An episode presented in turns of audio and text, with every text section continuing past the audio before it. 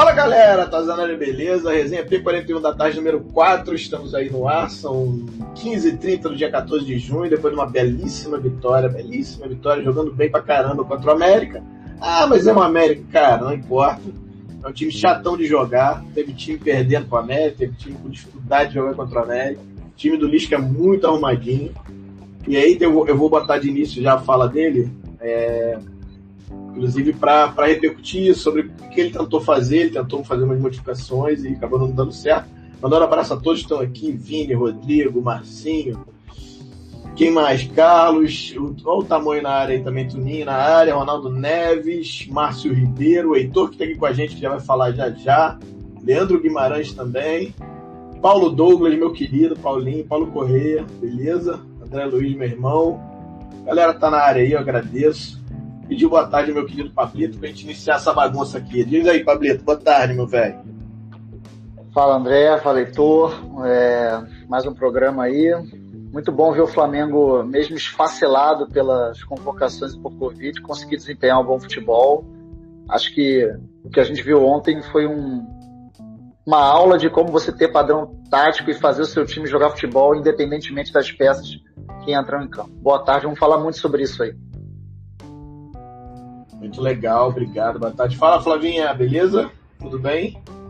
Obrigado pela presença. Quiser entrar aí, ó, mesa tá aberta, viu? O WhatsApp tá aí no, no, no chat, só dá uma rolada para cima, você vai ver, manda uma mensagem te manda aí. Inclusive o Heitor já fez isso, já tá aqui com a gente, tudo bem, Heitor? Diretamente de Fortaleza, não é isso? Ou tô errado? Exatamente. Exatamente, certo, isso mesmo, Fortaleza. Obrigado. Dá teu boa tarde aí pra galera, já que está aí com a gente na mesa, por favor. Boa tarde, pessoal. Saudações rubro-negras, Tosa, Pablo e a todos que estão acompanhando. É um prazer estar aqui novamente com vocês. E acredito que o Pablo falou tudo. É, é uma felicidade muito grande, depois do jogo de ontem, mesmo com todos os desfalques, a gente ter visto um padrão de jogo tão, tão bom, né? tão é, regular, né? de acordo com, com o que vinha sendo feito.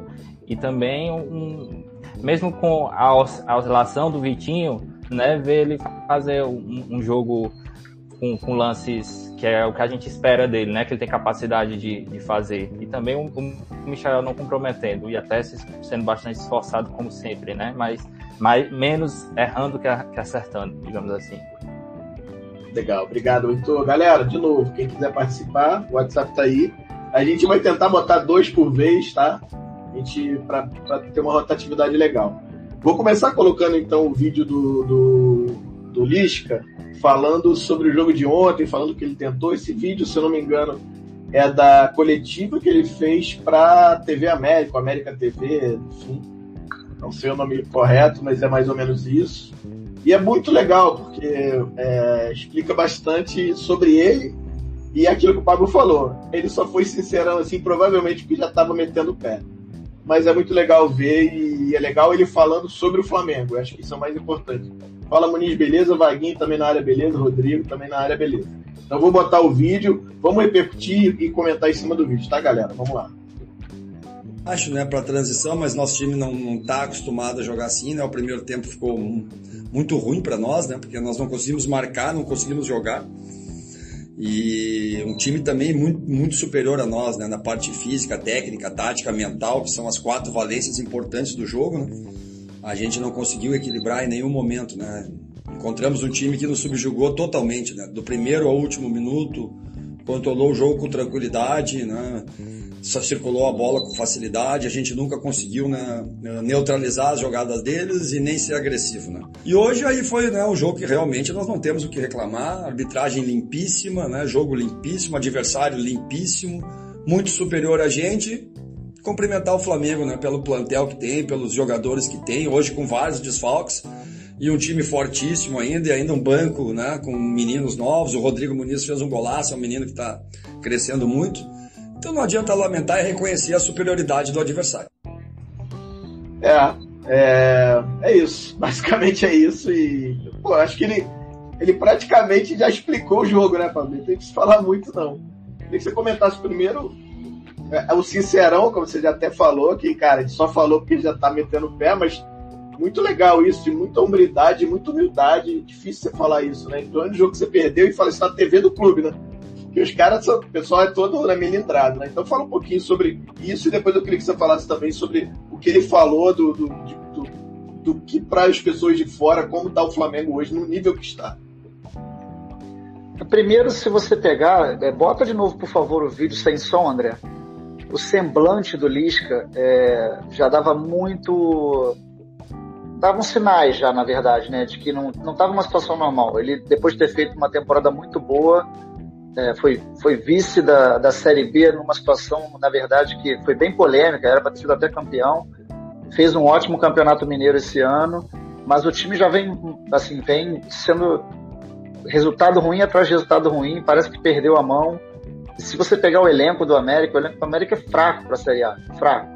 E aí cai para cai pro Criciúma na Copa do Brasil, aí não faz gol, só perde, não faz gol no, no Brasileiro. Difícil. Aí você vê é, o cara vir dar uma entrevista dessa, primeiro que ele é um cara super polêmico, né? Aquele cara irreverente que fala o que pensa. É muito raro você ver um treinador chegar numa coletiva e dar esse, dar esse parecer assim tão lustro, né? Porque normalmente, inclusive, a gente pode falar do nosso próprio quintal. O próprio Rogério Ceni várias vezes, invariavelmente, dá umas declarações nas, nas coletivas que vão muito de encontro ao que a gente vê em campo, quando alguma coisa é ruim para o time. Ele sempre tenta buscar jeito de defender, como qualquer treinador, isso não é exclusividade do Rogério Ceni e também não seria do Lisca. Então a sinceridade dele chamou muita atenção justamente porque o futebol é um, um, grande teatro, né? Você quase nunca fala o que pensa, o jogador quase nunca fala o que pensa. Essas coletivas são praticamente pro forma. E dessa vez ele disse o que a gente tem visto realmente, né? Que, que o Flamengo hoje é um time e aí entra muito a questão que a gente bate de frente com quem não gosta do Rogério Ceni ou com quem tem, deseja que ele saia do clube. Você pode não gostar do Rogério Ceni, mas você não, não pode dizer que esse time não tem padrão tático. Não ter padrão tático, de, de repente não do tamanho que você gostaria, que esse time poderia evoluir, desempenhar, performar, tudo bem. Mas esse time do Flamengo tem padrão tático, cara. É um time que é mais uma prova, para mim, cabal, quando você tem um time totalmente destruído, você simplesmente não tem os seus dois meios de armação. É simples. Você não tem Arrascaeta e Everton Ribeiro. Você não tem o seu principal goleador. E aí, quando você tem o seu reserva, que é um, é um postulante titular, o cara tem Covid e você bota o seu terceiro atacante. E o cara joga bem. E aí, quando você tem o seu jogador que não vinha numa fase muito boa, que é o Bruno Henrique, faz uma boa partida, aí você tem o Vitinho, que é extremamente criticado, dá duas assistências. E o time praticamente não deu chance ao América. Se você pegar o jogo, o jogo foi um passeio do Flamengo, assim. Acelerou quando precisou acelerar, poderia ter vencido demais. Não foi um jogo, eu não diria que foi um jogo espetacular do Flamengo, mas dentro das circunstâncias e a quantidade de desfalques que o Flamengo teve, cara, o Flamengo fez o necessário para ganhar jogando um bom futebol, sem ter nenhum tipo de susto. E, e, e assim, para mim, é, depois eu quero ouvir o André e o Heitor, para mim foi um alento, cara, porque a gente vai ter uma sequência, por sorte. Futebol é, é capcioso, por isso você nunca sabe o que vai acontecer com o próximo adversário, mas por sorte, os adversários do Flamengo nessa sequência não são absurdos, né? Não tem nenhum grande time postulante ao título que vai enfrentar o Flamengo. O Flamengo vai pegar agora, se não me engano, a sequência, vocês podem me ajudar. O Curitiba pela Copa do Brasil, aí vai pegar o Bragantino no sábado no Maracanã, aí depois pega, é, acho que o Fortaleza no Maracanã, Aí depois, se não me engano, pega o Juventude fora, em Caxias, acho que é, um, é o jogo das 11 da manhã no domingo, se não me engano. E depois pega o Cuiabá. Ou seja, se você pegar essa sequência, acho que só depois disso é que pega o Fluminense, que está um time mais arrumado, que realmente o Flamengo desfalcado vai ser um pouco mais trabalhoso. Mas essa sequência, eu diria que o Braga. O Fortaleza é um time enjoado, né? Vem jogando bem. Mas se você olhar o cenário, poderia pegar São Paulo, poderia pegar Palmeiras, que já pegou, Grêmio, tantos outros times que foi adiado. Então o Flamengo tem uma sequência que a forma como o Flamengo jogou dessa maneira contra o América, cara, me deu, uma, me deu um alento, me deu uma, uma esperança de que o Flamengo possa fazer muitos pontos nessa sequência. E aí, cara, eu vou passar para vocês o seguinte, o seguinte ponto.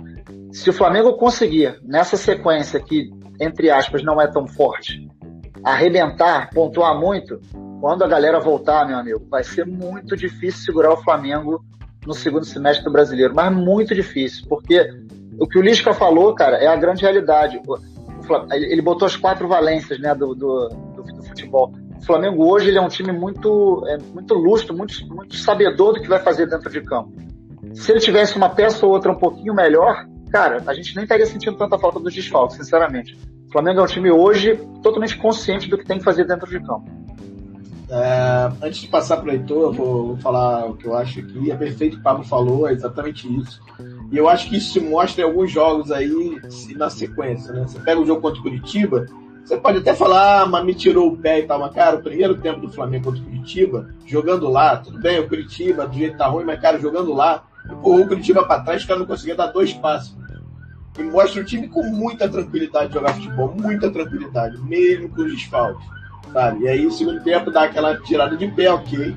E ontem não, ontem de novo. É um time que joga com tranquilidade, sabe o que está fazendo, sabe o que tem que fazer. Isso é muito treino, isso é muito treino, é muito treino. É, e parece que está dando efeito, né? Então é que E outra coisa que o Pablo falou era uma coisa que eu ia até tocar, desculpa o barulho aqui, que eu moro perto do hub da, do SAMU, infelizmente. Mas outro ponto importante é assim: se o Flamengo conseguir pontuar bem esse, esse início agora, realmente vai ser difícil segurar, porque provavelmente vai voltar Thiago Maia, vai voltar os titulares, provavelmente vem os contratados, né, que a gente acha que vem um ou dois aí, e vai encorpar mais o time. Então, assim, é, é um time muito lúcido, é, a palavra lúcido é perfeita. Sabe? E a gente vai iniciar daqui a pouco com as, com as, é, é, com as matérias aí falando sobre isso. O Flamengo está 15 jogos sem, de invencibilidade, é, enfim, tem várias outras coisas que a gente vai repercutir em cima disso. Então eu queria que você falasse um pouquinho isso, dentro disso que o Pablo falou. É, se para você a impressão é a mesma, assim, você, você fica tranquilo vendo jogos, assim, pelo menos o Flamengo jogou com o Palmeiras, que é um time que talvez seja aí o mais junto do Atlético Mineiro, talvez, né? Você olhou os jogos aí do brasileiro, talvez tenha o Atlético Mineiro, né? E o Fortaleza, eu acho que é aquela coisa, né, que dá aquela esticada, daqui a pouco cai, mas vai brigar ali no meio da tabela, mas a gente sabe que os times mais pesados são esses aí que a gente está falando. É... E aí, que, que tu também a sensação é essa? Que você sente essa também? Eu acredito que sim, Tosa. Eu estou muito confiante, concordo com tudo que o Pablo falou e acredito também que é nesse caminho.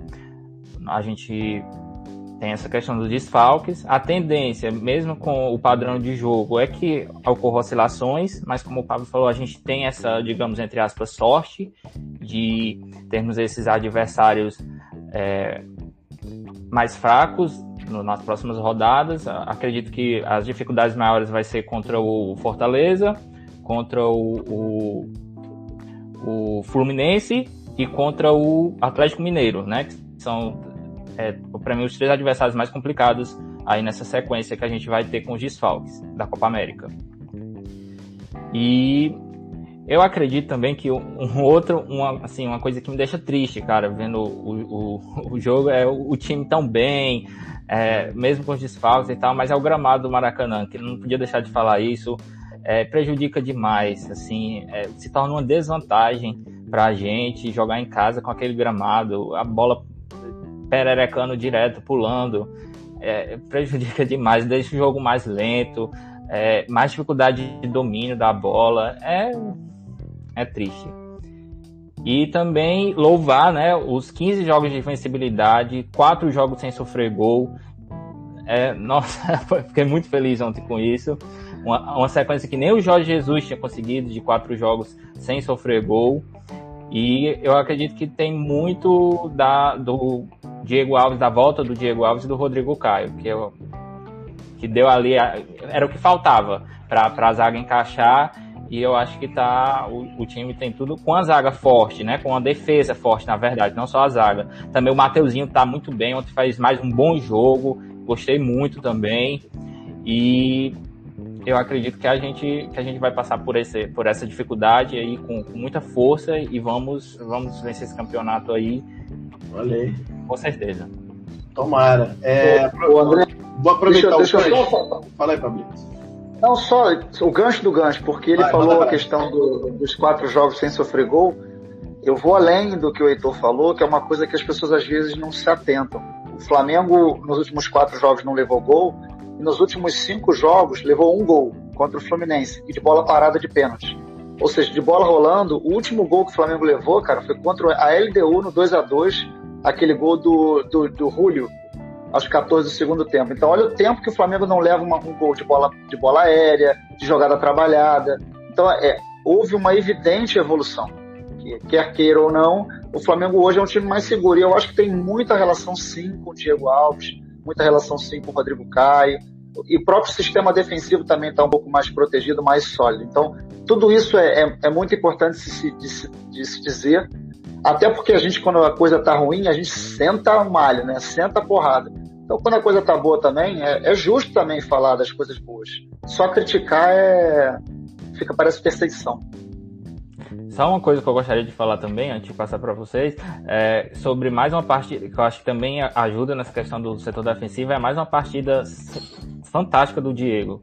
É, muitas vezes não aparece na, na estatística porque ele não consegue concretizar o desarme ou a roubada de bola, mas ele atrapalha o, o jogador de fazer o passe, atrapalha a evolução do time adversário demais. O que ele tá jogando ali, cara, é sensacional. Não, absurdo. E, e acho que foi o. Eu vi o jogo pelo. Tinha no Premier, cheguei a iniciar pelo Premier, mas aí virei pra Globo que eu vi que tava na rede.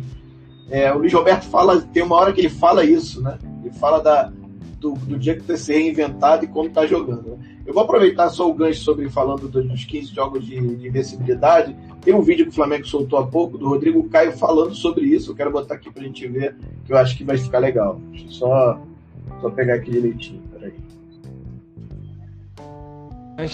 É, porque mostra a força desse grupo, é, do trabalho é, que está sendo muito bem feito por toda a comissão, pelos jogadores. É, muito feliz é, pelas partidas sem tomar gols, algo que a gente vinha, nos, vinha se cobrando muito. É, e uma coisa que eu sempre procuro pontuar, não é só mérito da defesa, é mérito da equipe toda, como sempre eu digo isso, porque para você ficar sem tomar gols, você precisa de um time solidário, um time que se ajuda, um time que se compromete. É, e a gente sempre fala que quando a gente consegue dar tempo para o ataque, é, e dar tempo para o ataque é procurar segurar o máximo possível. É, a gente vai, vai ter uma possibilidade de ganhar o jogo, porque a gente sabe da nossa qualidade, sabe da qualidade dos nossos atacantes, mas a gente precisa muito deles. É, e eles são a nossa referência. Quando eles estão correndo lá na frente, quando eles estão nos ajudando, facilita muito o nosso trabalho lá atrás. Então a gente fica feliz e a gente espera que a gente possa crescer a cada jogo, se fortalecer como equipe, é, cada vez mais é, ser mais sólido, porque isso aí vai, vai nos dar muitas chances para a gente alcançar nossos objetivos. Acredito que será um jogo muito difícil. É, vencemos é, por um resultado é, de 1 a 0, então um jogo totalmente aberto, onde a gente precisa ter muita atenção. Tenho certeza que o time do Curitiba vai ver com toda a sua força para que eles possam alcançar o objetivo deles, mas é, tenho certeza que estaremos preparados para que a gente possa fazer uma grande partida, mais uma partida é, com, com, bastante competitividade, é, sólido lá atrás para que a gente possa alcançar o nosso objetivo que é se classificar. Maravilha, né? É bem isso, né? O time. Tem, uma, tem duas coisas aqui, que uma que o João falou aqui, que é, que é muito importante, que acho que o Pablo precisa corroborar ou não, não sei, mas ele fala que o mais assustador é que são quatro jogos e pouquíssimas chances é, cedidas. Isso é, é, é, tão absurdo quanto. Né? Se a gente pode pensar assim. A zaga, e assim, e aí é muito importante que o Rodrigo Caio esteja jogando, sabe? Não se machuque. Pô, pra, se ele continuar, já é o segundo jogo seguido que ele joga, né? Que é bom o Curitiba foi esse agora, a gente espera que ele siga. E aí tem também a questão do, do, do Diego Alves dando toda a assistência atrás, né, avisando, orientando, também é muito importante. Pablito, rapidinho, antes de passar para o Heitor do Vigor, é... parece com o Gil pra caramba, né? Não sei se, se já falaram isso para ele, mas eu olhei aqui e apareceu na hora. Pablito, é... queria que você falasse um pouco sobre isso, né, cara? É... 15 jogos, que não é brincadeira e quatro sem tomar gol, que também é outra. É, e aí, lembrando que o João está falando, são pouquíssimas chances cedidas. É, então, é, esse comentário que o João fez aí, ele é muito importante porque pouco antes da gente ter essa questão do, do Flamengo não estar tá sofrendo gols, o Flamengo vinha cedendo poucas chances de gol. A gente falava sobre isso. Ah, o Flamengo, até na Libertadores, ah, o Flamengo é o time que menos cede chance de gol, mas que mais sofre gol. Ou seja, o time precisa de muito pouco, o adversário precisa de muito pouco para conseguir fazer gol no Flamengo. E isso virou, não só pela questão da, da parada dos erros individuais, porque tinha isso sim, o Flamengo vinha cedendo gols com erros bobos, assim, de falha de marcação, individual mesmo, não só coletiva, mas uma bobeira de um jogador, um passe errado para trás, um vacilo. E aí parou com isso, e o sistema defensivo, na, na bola aérea então, mas melhorou, assim, uma coisa impressionante como melhorou. É, é para mim é flagrante a diferença. É, é chegou um ponto da temporada que tinha escanteio falou, ferrou. O sentimento do escanteio parecia uma falta perto da área, assim, falou, cara, não é possível. E a coisa deu uma parada. Então, é, além disso, a questão da invencibilidade. Cara, 15 jogos, não é brincadeira ficar 15 jogos sem perder.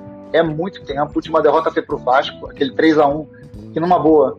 É, é, é aquele tipo de jogo. É, é, aquele tipo de jogo que era, era ter, teria sido melhor colocar o time reserva, que eles entrariam com mais vontade do que aquele time titular que entrou completamente desfocado. Mas enfim, 15 jogos é uma, é uma marca bem expressiva e eu acho que o Flamengo uma pena é, a gente viver num calendário insano onde, onde tem uma, uma confederação que boicota o próprio campeonato. Mas é, é, é, assim que é, e essa, e essa bengala insuportável que se tem. Ah, mas vocês assinaram isso, os clubes concordaram. Amigo, por favor, usa um pouco da massa cinzenta que tem na cabeça de cada um para saber que isso não é assim que funciona. Não existe uma, uma passada de assinatura, né? Aquela assina aí dizendo que concorda, amigo. É assim que é e acabou e ponto. O Flamengo já tem. O Flamengo se levanta para dizer que quer, que quer ser vanguardista, que quer tomar uma decisão de paralisar. 35 clubes vêm em cima falando, ah, quer levar vantagem. Na verdade, quem quer levar vantagem é o time que quer ver o Flamengo esfacelado já entrando em campo. Porque se os outros times tivessem três, quatro jogadores convocados, certamente não estariam concordando. Quando o Cuca, técnico do Atlético Mineiro, diz que ele, ele entra em campo e não tem problema, ao contrário de outros times que pedem, ele esquece que o Flamengo teve quatro convocados e o Atlético teve dois. Esquece que o Flamengo tem oito jogadores do elenco convocados nas seleções. Então, cara, tem que ser, usar um pouquinho de bom senso para fazer as críticas. Heitor, quer falar mais alguma coisa a respeito ou já está tranquilo e vamos passar para frente?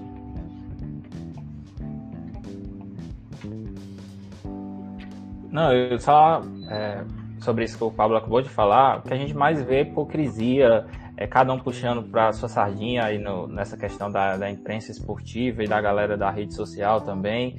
É, cada um só vê o, o, bem do seu time, como assim como é na, na vida real, né? O, o egoísmo é, reinando solto. Então, se está se beneficiando, é o que importa. O resto que se dane. Legal. Bom, vamos começar então em cima das matérias. É, bom, iniciar com o Vitinho, né? Talvez tenha sido o principal jogador junto do, do, do Gerson ontem. É... Pablito, iniciar contigo, Vitinho. 10 jogos de titular e se firma como segundo maior garçom. Se eu não me engano, o primeiro é o Michael. Bom, é isso, né? Ou não? É isso, né? Queria que você começasse falando um pouquinho sobre o Vitinho, né? Ontem deu um passe lindo, puxa um contra-ataque com, com o Bruno Henrique, dá um passe lindo para ele fazer o gol. Outros lances também importantes, alguns desarmes. É, fala um pouquinho do Vitinho, cara. É, é, é o Vitinho é aquele vagalume, né? No jogo contra o Curitiba não jogou nada, errou tudo. Mas tem jogos que ele vai e arrebenta com o jogo, né? Fala um pouquinho sobre, por favor. Cara, é... bom, quem me conhece sabe que eu dificilmente pego no pé de jogador assim, nem lembro a última vez que eu peguei no pé de algum jogador. É, até brincam comigo que eu só vejo coisa boa, que meu copo tá sempre meio cheio. Assim, o Vitinho é um jogador irritante, irritante. Eu falo de boa, jogo bola também, é o tipo de jogador que tira a gente do sério, justamente por eu achar que ele tem uma baita capacidade técnica. Isso é o que mais me incomoda. É um cara que chuta com as duas muito bem, tem visão de jogo, é, tem velocidade, já mostrou isso. É, teve uma jogada espetacular. Agora estou tentando lembrar qual foi o jogo que ele dá aquela estilingada pela direita e consegue cruzar para outro lado para o gol. Esqueci completamente o jogo que foi. Gol do, gol do Pedro contra o Lacalheira. Isso, muito obrigado. Então é um jogador que é importante e, como muito bem disse algum, alguma pessoa no Twitter agora recentemente, acho até que foi o, o João, não sei se foi, ele falou uma coisa bem legal que é assim, tá na hora é, do do Bruno Henrique e do Vitinho assumir esse protagonismo enquanto os grandes caras estão fora do Flamengo, porque as ações ofensivas vão, vão passar por eles, não tem jeito. Então, o Vitinho hoje é um cara que ainda continua irritando, ainda faz escolhas ruins durante a partida. Se você reparar, tem, tem algumas jogadas que ele pega, o Bruno Henrique dá nele. É, teve uma jogada com o Curitiba que foi assim emblemática. O, o Bruno Henrique passa, dá a bola nele, já estilinga para um 2 o Vitinho, em vez de fazer um dois com um cara que tem velocidade, ele para, dá aquela quebra de asa pro lado e depois podia até não ter perdido a bola, mas ele perde a bola, o que mais irrita ainda. Então, ele é um jogador que ele me lembra muito o Luiz Antônio na questão da, da intensidade. Você tem que ficar o tempo todo enchendo o saco dele para ele ficar ligado no jogo, porque ele tem capacidade técnica. E ele, como você bem disse, ele é o vice, é o vice-líder em assistência na temporada, só está atrás do, do Michael, cinco assistências para ele contra seis do, do, do Michael. Ele chegou a 20 assistências pelo Flamengo na, nos jogos, no geral. É um cara que, é, assim, a gente pode falar, ah, não gosto, para mim Vitinho não serve. Cara, o Vitinho hoje é o famoso, é o que tem para hoje.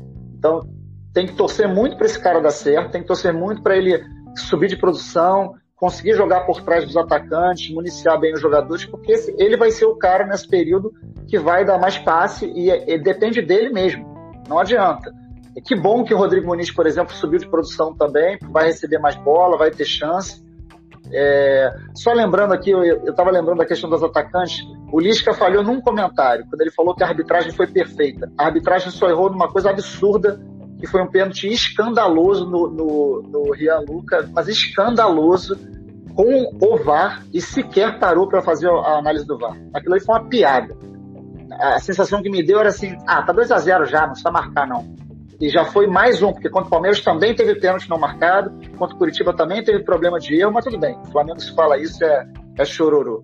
Mas eu acho que o Vitinho, a gente precisa contar com o Vitinho e esse crescimento de produção do Vitinho, ele é fundamental e ele vai ser preponderante para essa fase do Flamengo com os desfalques. Principalmente porque a gente não tem cacife para contratar. Isso aí é o que a gente já sabe, então tem que aproveitar. Inclusive, eu, brinco tem que aproveitar, inclusive, o Léo Pereira também, tentar fazer com que ele jogue, porque é importante a gente ter esses caras prontos sem necessidade. Heitor, vamos lá, queria que você falasse um pouquinho do Vitinho, para você também, essa, esse cara que enche a paciência da gente, mas que também a gente adora quando ele joga bem e vira um dos principais peças do jogo, como foi ontem. É engraçado porque tem até uma figurinha que o pessoal mandou no grupo, que é assim, tem a cara do Vitinho, aí tá com raiva de mim. Aí, aí ontem eu mandei várias vezes, porque hora era ironia e hora era verdade. Porque, porque ele tem horas que ele, ele prende a bola, que o Bruno Henrique faz a ultrapassagem para receber a bola e ele prende, e ele perde a bola.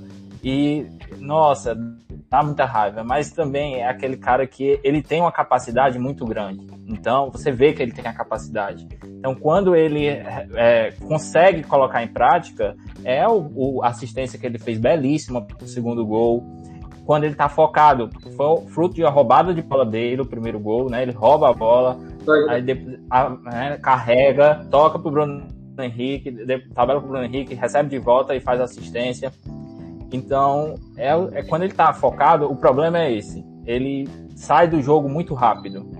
E, mas eu acho que é o que o Pablo falou, concordo plenamente. Tem que sempre estar tá ali chamando ele, chamando a atenção dele, como o Felipe Luiz fez ontem, né? Aquele, aquele carão que o, Luiz, que o Felipe Luiz deu foi nele, né? Para a questão, questão da marcação. Então eu acho que é isso, mas com a, eu acho que é com a sequência e ele jogando ali onde ele desempenha melhor, que é ali no meio, mesmo por trás do atacante, que, que é o que onde ele jogou ontem, caindo um pouco às vezes para a direita na questão da marcação, mas jogando mais ali por trás do atacante, é onde ele tem rendido melhor e, e ele tem uma capacidade muito grande, eu acredito que, que vai ser essencial aí nesses jogos. Olha quem tá aí, Pablito. Esse é o homem, rapaz. E aí, Doglão, beleza? É bom, né? Já tá. E aí, rapaz? Acordou agora, rapaz? Tá aí. todo desgrenhado aí, cara. Acordou aí agora, rapaz? Não, não. Aproveita e emenda. Penteado, já emenda pra falar do Vitinho. Bora. Ah, tá o bem. André é fiscal, André fiscal de penteado, malandro. Porra. É, eu fico olhando tudo. Ontem não, o cabelo também vai gostar mesmo. Tem que estar. Barbieri, ontem tava o cabelo todo olha lá o cabelo do Barbieri. Ele é um. O Vitinho é um cara de amor e ódio, né? Ontem ele, apesar das duas assistências, eu vou falar isso sem. A gente, a gente toma cuidado pra não, não, não exagerar na crítica, mas apesar das duas assistências, ontem ele tomou muitas decisões ruins, sabe? É, o Pablo falou de algumas decisões, eu tava assistindo. Da questão da bola coberta, que ele tava toda hora, o, meia da América recebia a bola com liberdade, ele não fazia pressão na bola, não marcava o, o, o meia da América. E às vezes fechava o lado de uma forma até displicente, é uma coisa que vai muito do psicológico. Eu acho que ele não, ele tem uma coisa que ele não consegue se manter concentrado dentro do jogo. É, você vê que tecnicamente ele é muito capaz, ele consegue é, performar muito bem, mas em alguns momentos é, é irritante. O Pablo me, descreveu ontem em campo, eu, é, vendo o jogo. Eu tava muito irritado com o time, apesar de tudo. Ele deu duas assistências, mas eu saí do jogo. Uma sensação que ele poderia fazer mais. É diferente, por exemplo, do Michael. O Michael ele não fez uma partida assim tão boa em relação a dar a, a scout, essa coisa do tipo, mas você vê que ele tá se esforçando. É uma, que, é uma questão técnica, ele não consegue fazer. Ele, ele erra o passe, ele, ele tem um problema técnico ali. O Vitinho não, o Vitinho você vê que é uma coisa psicológica, você vê que o cara, ele, às vezes, dá uma desligada Uma do jogo, desligada, né? irritadinho. É, ele dá uma desliga, liga, não sei o que acontece. Aí você tem que ver isso com um psicólogo, É, alguém. é, sem dúvida porque nenhuma. não vai, sabe, Você faz Sem É, eu, eu queria Aí- aproveitar, aproveitar que a gente tá falando do Vitinho, mas falar do Mateuzinho. Ontem um partidaço também, né? Inclusive, pra mim, hoje é o titular, viu? Eu não sei o que pode Jogou muito, fazer. jogou muito. Jogou demais ontem, demais. Deu, deu a- amplitude, foi na linha de fundo. Tem uma hora que, eu, que ele, dá uma, ele dá um tapa na frente, o zagueiro vem pra fechar ele. Eu falei, ah, vai perder a bola. Ele dá um outro totozinho, o zagueiro fica, ele cruza bem demais. Cara, é, é questão de confiança. Tomara que ele jogue, vai jogar mais, né? Porque agora não tem a Copa América, não vai parar, então ele vai jogar mais. Eu acho que dá mais confiança. Mas eu queria ouvir de vocês sobre o que vocês acham dele, assim. Pra mim é um achado, quer dizer, um achado. O não é achado, o Flamengo achou lá atrás, mas que vem dando, dando cancha, vem dando minutagem, vem dando, aumentando a confiança. Pra mim, talvez. E hoje eu, eu, li, eu li um tweet que eu tava até procurando aqui, não lembro de quem, do cara dizendo que é o melhor lateral direito do Brasil. Eu não sei se deu uma exagerada, mas. Mas eu acho que você pensar bem o que, que tem no mercado aí, tá, ali, tá meio ali, cara. Que jogou ontem ali, tá meio entre os cinco aí, pode ser. Queria que você falasse um pouco do, do Mateuzinho. Vou começar com o Douglas de baixo para cima, tá, Pablito? Depois você por último, tá? Douglas, queria que você falasse um pouquinho do Mateuzinho. Se a, a, a- o que você tá vendo é o que eu tô vendo, né? Concordo com você, Tosa. Eu acho que o Mateuzinho ele tá mandando muito bem. Ele tem feito, ele tem evoluído muito nessa temporada. Ele tá tomando decisões melhores. A questão defensiva dele tem melhorado bastante. Ontem ele foi exigido, o Ademir ficou em cima dele em alguns momentos. Ele, errou um passe ali no momento no, no início. Depois que o Flamengo fez 1x0, mas assim, um erro assim, mas tem evoluído muito. Ano passado, né, o pessoal tava é, vendo, ele foi mal em alguns jogos ano passado, jogos contra São Paulo, ele foi muito mal. Mas é um garoto, você erra, certo? E ele tem uma margem de evolução muito grande. E aí, entrando até no, no, num aspecto tático, né? Ele tem executado melhor essa função né, de, de ponta aberto, né? Ontem o Flamengo é, atuou no momento ofensivo no, no 3-2-5, e aí ele aberto de um lado o Michel do outro. Você vê que pelo lado direito as coisas funcionavam bem, pelo lado esquerdo você precisava do Bruno Henrique que estava atuando mais por dentro. O Bruno Henrique ontem ele atuou meio que na função, abre aspas, do Rascaeta, né? Mais por dentro, trabalhando entre as linhas, né? Atacando profundidade, mas, claro, obviamente com funções diferentes, mas o posicionamento em campo era um pouco parecido. E você viu que pelo lado direito ontem as coisas estavam funcionando, por conta do posicionamento do, do Mateuzinho e das tomadas de decisões corretas que ele vem tomando. Então, é um menino que é, é uma coisa, você tem que ter paciência. Eu acho que é legal ter o Rodinei, ter o Isla para dar uma segurada, se vai que ele é, não consiga jogar bem, mas acho que se, se ele continuar nesse ritmo, ele vai ser titular do Flamengo com toda certeza. Eu acho que ele, hoje, nesse momento, é o melhor lateral direito do Flamengo. Vamos lá aí, tua, tua, tua percepção aí do Mateuzinho. Eu concordo com o que o Douglas estava falando. É, acredito que o, o Mateuzinho tem mais repertório que o Isla, né? Ele tanto consegue jogar por dentro quanto por fora. E eu acredito só que algo que ele tem que talvez melhorar ali no, quando chega no último terço do campo é talvez por estar acostumado com o Muniz e tal, ele acaba fazendo muito cruzamento, quando às vezes dá para fazer outro tipo de jogada por dentro. E, e, principalmente, por exemplo, quando for o Gabigol titular, não, não faz sentido ele ficar cruzando bola na área, porque o Gabigol não é, não é a especialidade dele. Então acredito que só isso que ele tem talvez que melhorar um pouco, mas talvez acho que tenha a ver também por tá, ser o Muniz o titular, né? Mas talvez ele, ele melhorar nessa questão da tomada de decisão no último terço, né? De talvez jogar mais por dentro, não, não, não sempre apostar no cruzamento. Mas eu achei que ele foi muito bem, tanto contra o Coritiba, quanto no jogo de ontem. É, inclusive contra o Coritiba, para mim ele elevou o nível do Everton Ribeiro, exatamente por ele ter um leque maior, possibilitar jogadas por dentro, por fora, o Everton consegue ter um, um repertório maior com ele. E eu acredito também que se ele mantiver essa, essa pegada, essa tocada, eu também sou a favor dele titular. Pablito, contigo aí, meu velho. O que, que sobrou para eu falar, né?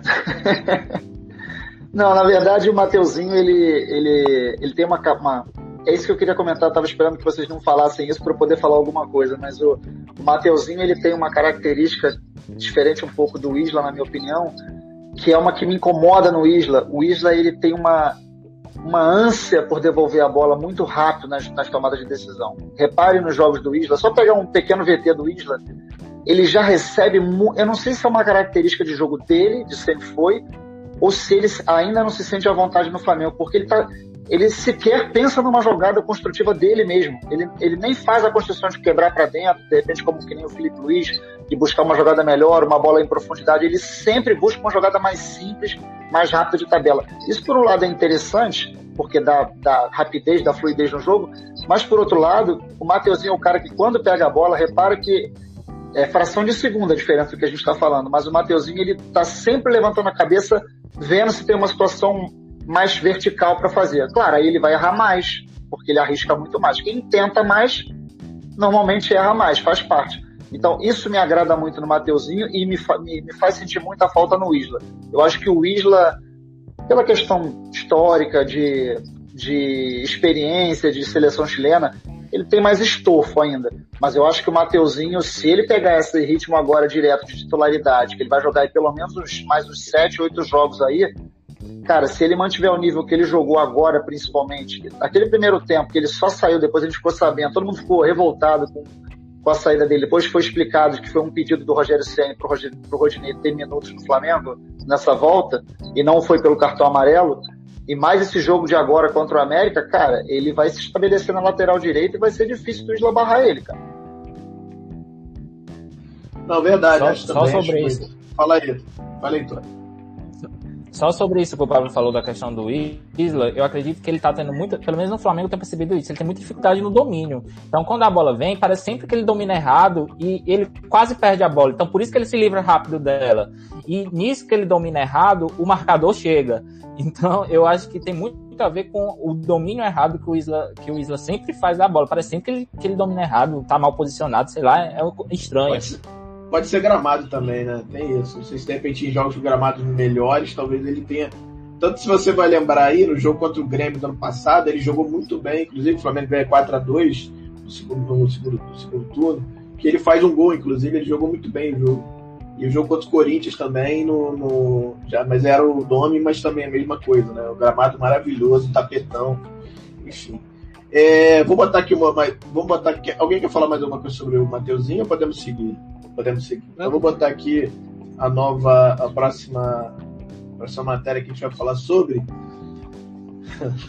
Munigol, rapaz, munizado. Aliás, que golaço, hein, cara? Que golaço, outro golaço. O menino não é brincadeira, não, cara. Se, se vai se firmando. E que bom que desistiram, né? O, o Genk, o Genk, sei lá, desistiu. Né? O matéria, inclusive, foi que o Vene Casagrande que que apurou e que, e, inclusive, se eu não me engano, ele entrevistou, falou com, o dirigente lá, o cara disse, não, a gente já está procurando outro jogador e tal, então o Flamengo já desistiram, menos mal, né? E acho que, cara, assim, tem sido uma grata surpresa. Não esperava ele nesse nível de futebol é, no seu primeiro ano de profissional. É o primeiro ano dele, se não me engano, né? Ou, segundo, talvez, mas primeiro efetivamente entrando e jogando. É, cara, surpreendendo. Queria ouvir de vocês o que vocês acham, né? enfim. É, a gente, sem os dois principais centroavantes, o Pablo até falou sobre isso no início, né? A gente sem eles dois, de repente entra o Muniz e joga bem demais e, e entrega bastante. Né? Tanto no jogo contra o Curitiba lá, que, é um jogo. Tudo bem que o Flamengo pareceu que era fácil, mas é um jogo que, que, que normalmente é escamado jogar lá e o Flamengo jogou bem e ele fez um gol importante. E ontem, né, fazendo o segundo gol para fechar o caixão. Vou começar com o Pablito agora. Pablito, queria que você falasse um pouquinho dele do Muniz aí, uma grata surpresa, não surpreende tanto, diz aí. Ah, se eu falar para você que para mim não é uma grata surpresa o desempenho dele agora, eu estaria dando nome de gato mestre aqui, porque eu nunca falei para você que o Muniz ia arrebentar no Flamengo, então não vou, não vou bancar o gato mestre aqui no programa, porque não combina comigo. É, quando ele foi para o Curitiba emprestado, a minha torcida era para que ele ganhasse rodagem e voltasse melhor para o Flamengo depois. É, eu sempre costumo dizer, eu não sou pago, eu não sou técnico, eu não sou pago para é, para treinar equipes. O Rogério Ceni provavelmente tem, provavelmente não, com certeza tem muito mais capacidade e subsídios para opinar melhor. Se ele pediu a volta do, do garoto, é porque ele acreditava de alguma maneira que ele poderia render no Flamengo, tinha potencial para jogar no Flamengo. Se um clube que, por mais que seja não seja de grande escalão, como, como o, o, o Genk, tem interesse no, no, no jogador, alguma coisa o garoto tem também. E, e ele, assim, começou o Carioca muito bem. É, durante um bom período acabou sendo artilheiro, aí depois o Aleph Manga despontou e ele também acabou saindo do time também. E aí não tem como. É muito diferente você começar a titular nos jogos, de repente entrar 5 minutos, 10 minutos. Muda completamente a configuração. E ele agora tá numa fogueira danada com o Flamengo sem nenhuma opção e o cara tá correspondendo, cara. Tá correspondendo. Nesse jogo contra o América Mineiro até, eu achei que ele começou até um pouco nervoso achei que ele não estava conseguindo fazer as tabelas, é, o 1-2 não estava fluindo com ele no começo, a bola ia nele, ele estava mais brigando com ela, depois ele, ele, se acalmou, e o gol que ele fez, cara, é gol de quem sabe jogar futebol. Não é gol de bobeira. O passe do Vitinho para ele foi muito bom, mas a girada que ele dá em cima do zagueiro, sem nem dominar, ele já domina girando, é de quem sabe jogar futebol. E a finalização foi melhor ainda, porque a finalização, cara, é, quando ele domina a bola e gira, a bola escapa pro lado ele dá uma porrada cruzada, amigo, que não é brincadeira fazer aquele gol, não, cara. Então, acho que é, é, ele agora se transformou num cara fundamental do Flamengo, né? A gente não tem o Gabigol até o fim da Copa América. Diria que vai ser uma hecatombe se o Brasil não chegar na, nessa final da Copa América, ou seja, vamos ficar sem o Gabigol durante um bom tempo. E o Pedro, a gente não sabe o que vai acontecer. Eu não consigo cravar que o Pedro vai para a Olimpíada, porque há fortes rumores que vai começar uma, uma enxurrada de times aí não liberando jogadores. Então falaremos, falaremos sobre, falaremos sobre. falaremos sobre. E o Muniz, ele precisa disso, a mesma coisa do, é a mesma coisa do Mateuzinho, só que pro Mateuzinho, ele briga para ser titular. E o Muniz briga para se estabelecer nesse elenco do Flamengo como opção real e viável e confiável. O, o Muniz, eu tô até abrindo aqui o jogo, o Muniz ele tá com 24 jogos e 8 gols pelo Flamengo. Esse ano ele fez 7 gols pelo Flamengo em 17 jogos. Cara, para um jogador que entra eventualmente, que é terceiro, terceira opção, é, é, uma, é uma boa marca. E eu acho que ele está desempenhando bem sim. Vamos lá, Heitorzinho, meu querido. Fala um pouquinho do Muniz. Tá, tá também te, te surpreendendo. Como tá surpreendendo a todo mundo, acho que, acho que é. Acho que é ponto pacífico aí, né? Sem dúvida, acredito que sim.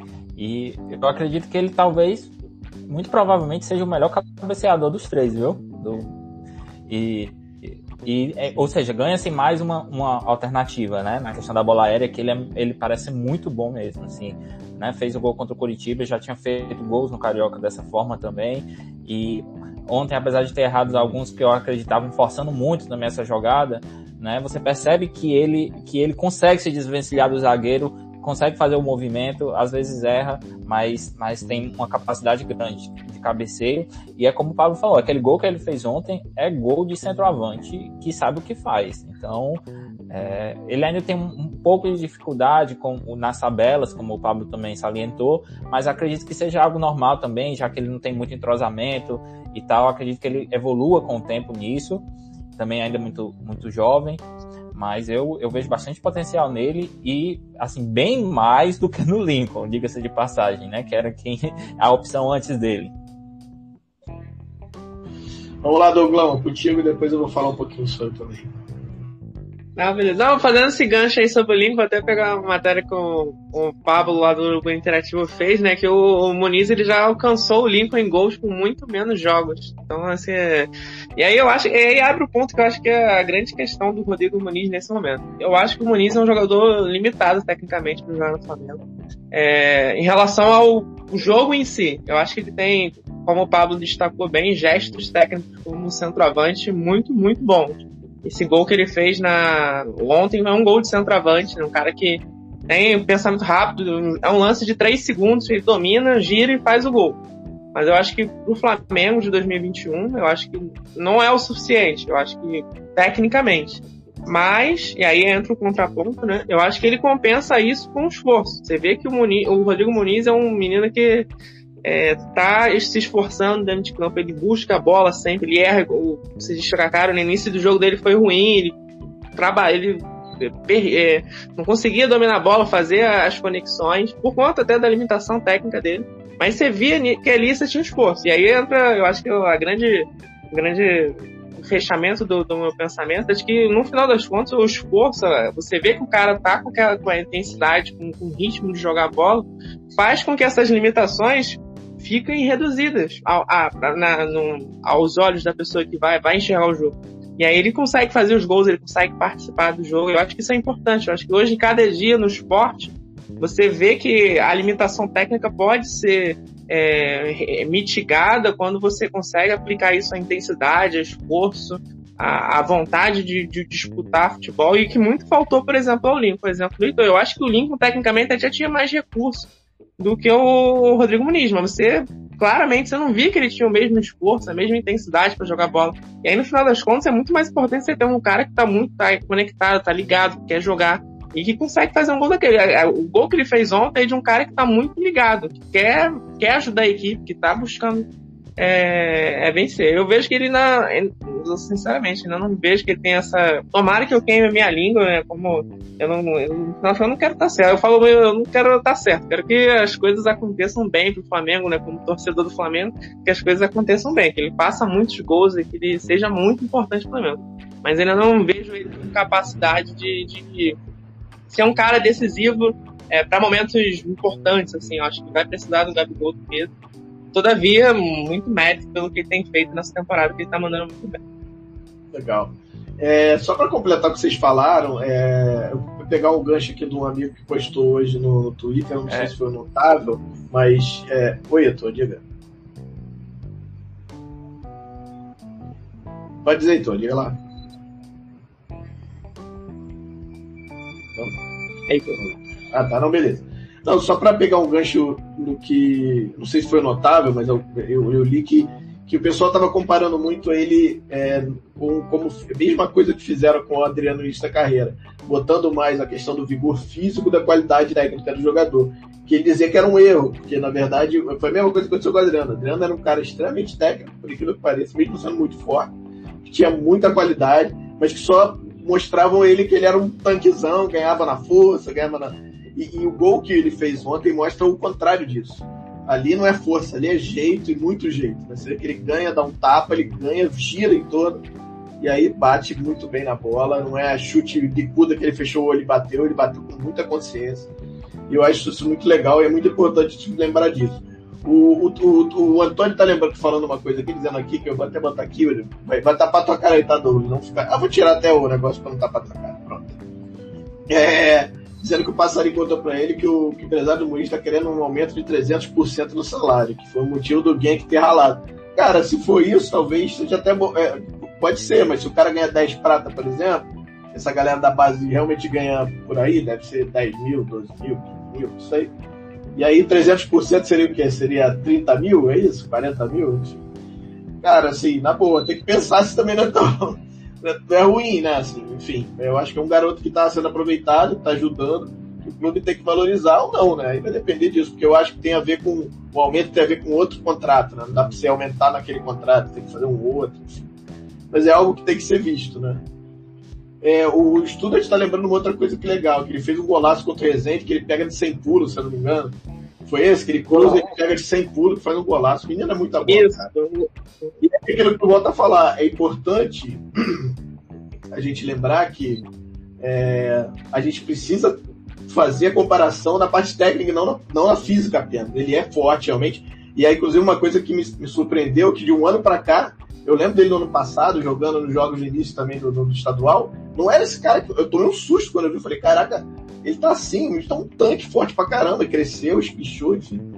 E aí, mas cara, não perdeu, não perdeu a qualidade, né? Fala aí, Bruno. Não, só pra. Eu, tipo assim, eu falo dessa questão do. Eu acho que ele é limitado tecnicamente pro Flamengo, porque eu acho que o Flamengo tá num patamar muito alto. Eu acho que hoje o Muniz seria titular do Internacional. Eu acho que ele é melhor jogador que o Thiago Galhardo, por exemplo. Eu acho que. Então, pra mim o Thiago Galhardo não tem condição de ser titular do Flamengo. É só pra esse ponto de comparação, pra não dizer que eu acho que ele é um perna de pau. Eu acho que ele é um bom jogador. Eu só acho Isso. que o Gabigol e o Pedro hoje, nesse momento, ah, não, estão sim, não. É, não, não dá pra você. Ninguém quer trocar ele pelos dois, né? É, mas, assim, é só pra o pessoal achar que eu tô chamando não, ele de perna de pau, não, gente. Eu não acho, não, não, eu acho ele um ótimo bom jogador. Não, não, sim. que, qual é, ó, o estudo de conhece bem, Monique. Fala aí, fala aí, tu.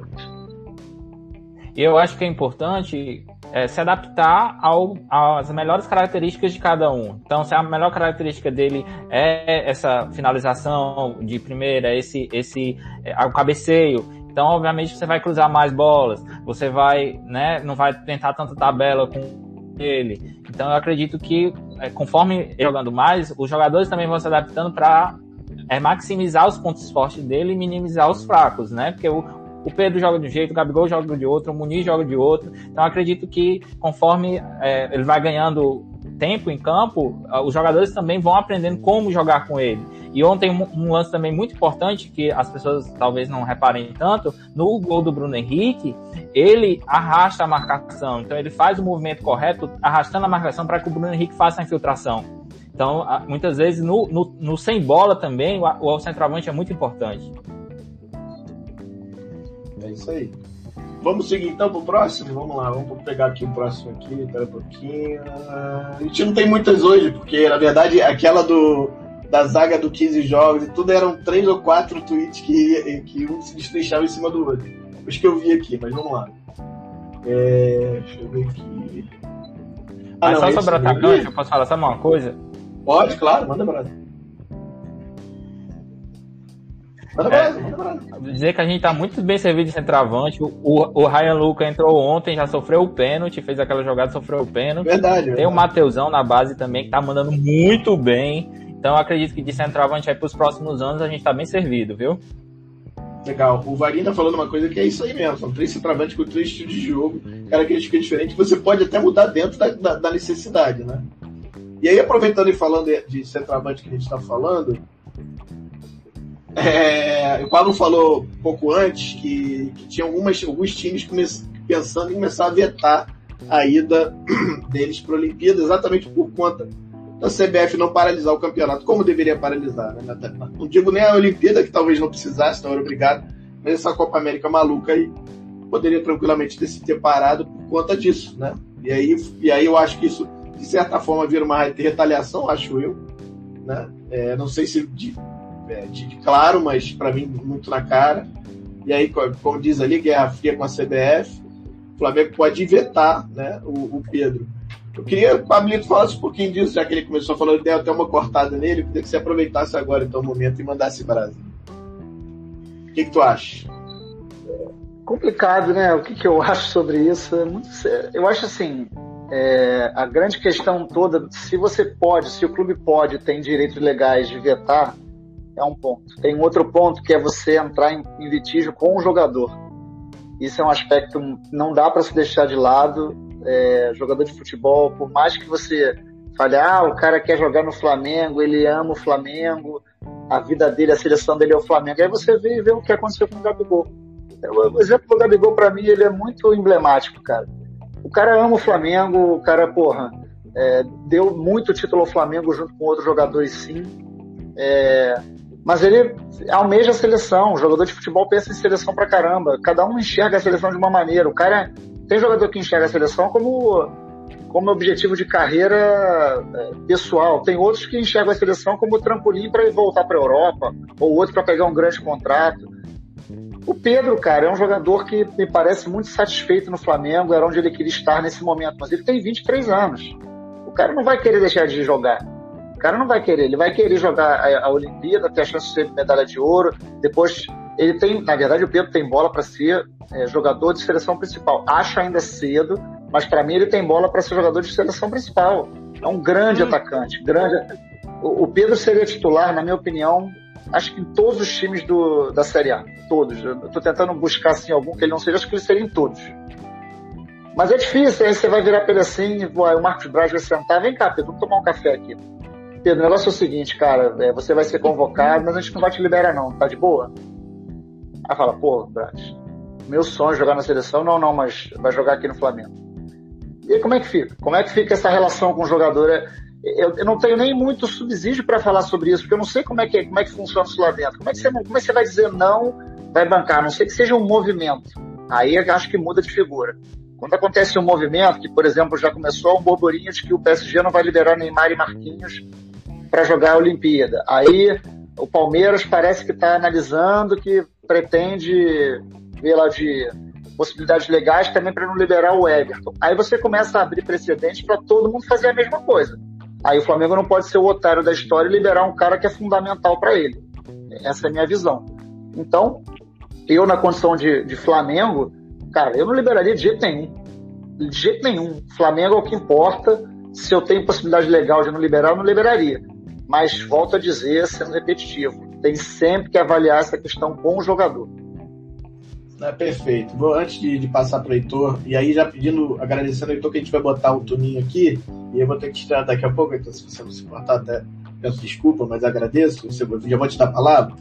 É, o que o Pablito falou é perfeito, é uma situação complicada, porque, e aí é uma, algo que o próprio Tuninho falou ali no, no, no, no chat, que eu vou pedir para ele falar, inclusive, quando ele entrar aqui você vetar o jogador, que ele diz aqui, é você tá brigando com ele, cara, no final das contas, né? É teu, eu sei, mas, cara, é uma situação que você precisa conversar com o jogador. Eu entendo que o clube tem que ver a, a, a que importa para ele, mas ao mesmo tempo ele não, não, pode dar. Você fica numa situação e vou empurrar para lá, vou empurrar para cá, né?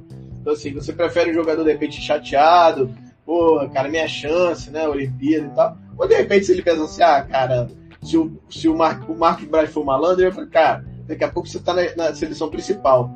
Pô, vamos focar aqui no Flamengo que é importante agora, daqui a, já já você vai estar na principal. De repente até ele falar, ah, não, é verdade, vou focar aqui, daqui a pouco tô na principal e tá tudo certo. Mas é uma situação complicada, sabe? Eu acho que tem, tem a coisa do peso aí.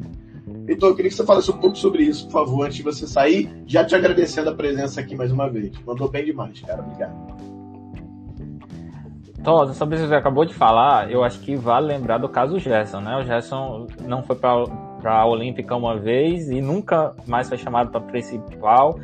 Aliás, nunca foi chamado para principal e só agora que veio retornar para a Olímpica de novo, né? E a gente sabe da capacidade que ele tinha de estar na principal. Então acredito que essa retaliação que foi feita ao Gerson fica aí foi uma espécie de lição que a CBF deu né, nos jogadores e nos clubes, então fica complicado as entrevistas do Marcos Braz, sempre que ele fala sobre essa questão de convocações, são no sentido de não bater de frente com o jogador, né? Ele sempre fala, ah, é o sonho do jogador tá na seleção, se o jogador do Flamengo tá indo para a seleção é um bom sinal. Então, sempre os sinais que ele dá quando, quando se fala nesse assunto nas entrevistas é da, na questão da liberação do jogador e não entrar em, em conflito com o jogador. Então, acredito que, infelizmente, se ocorrer a convocação, a tendência é que seja liberado sim.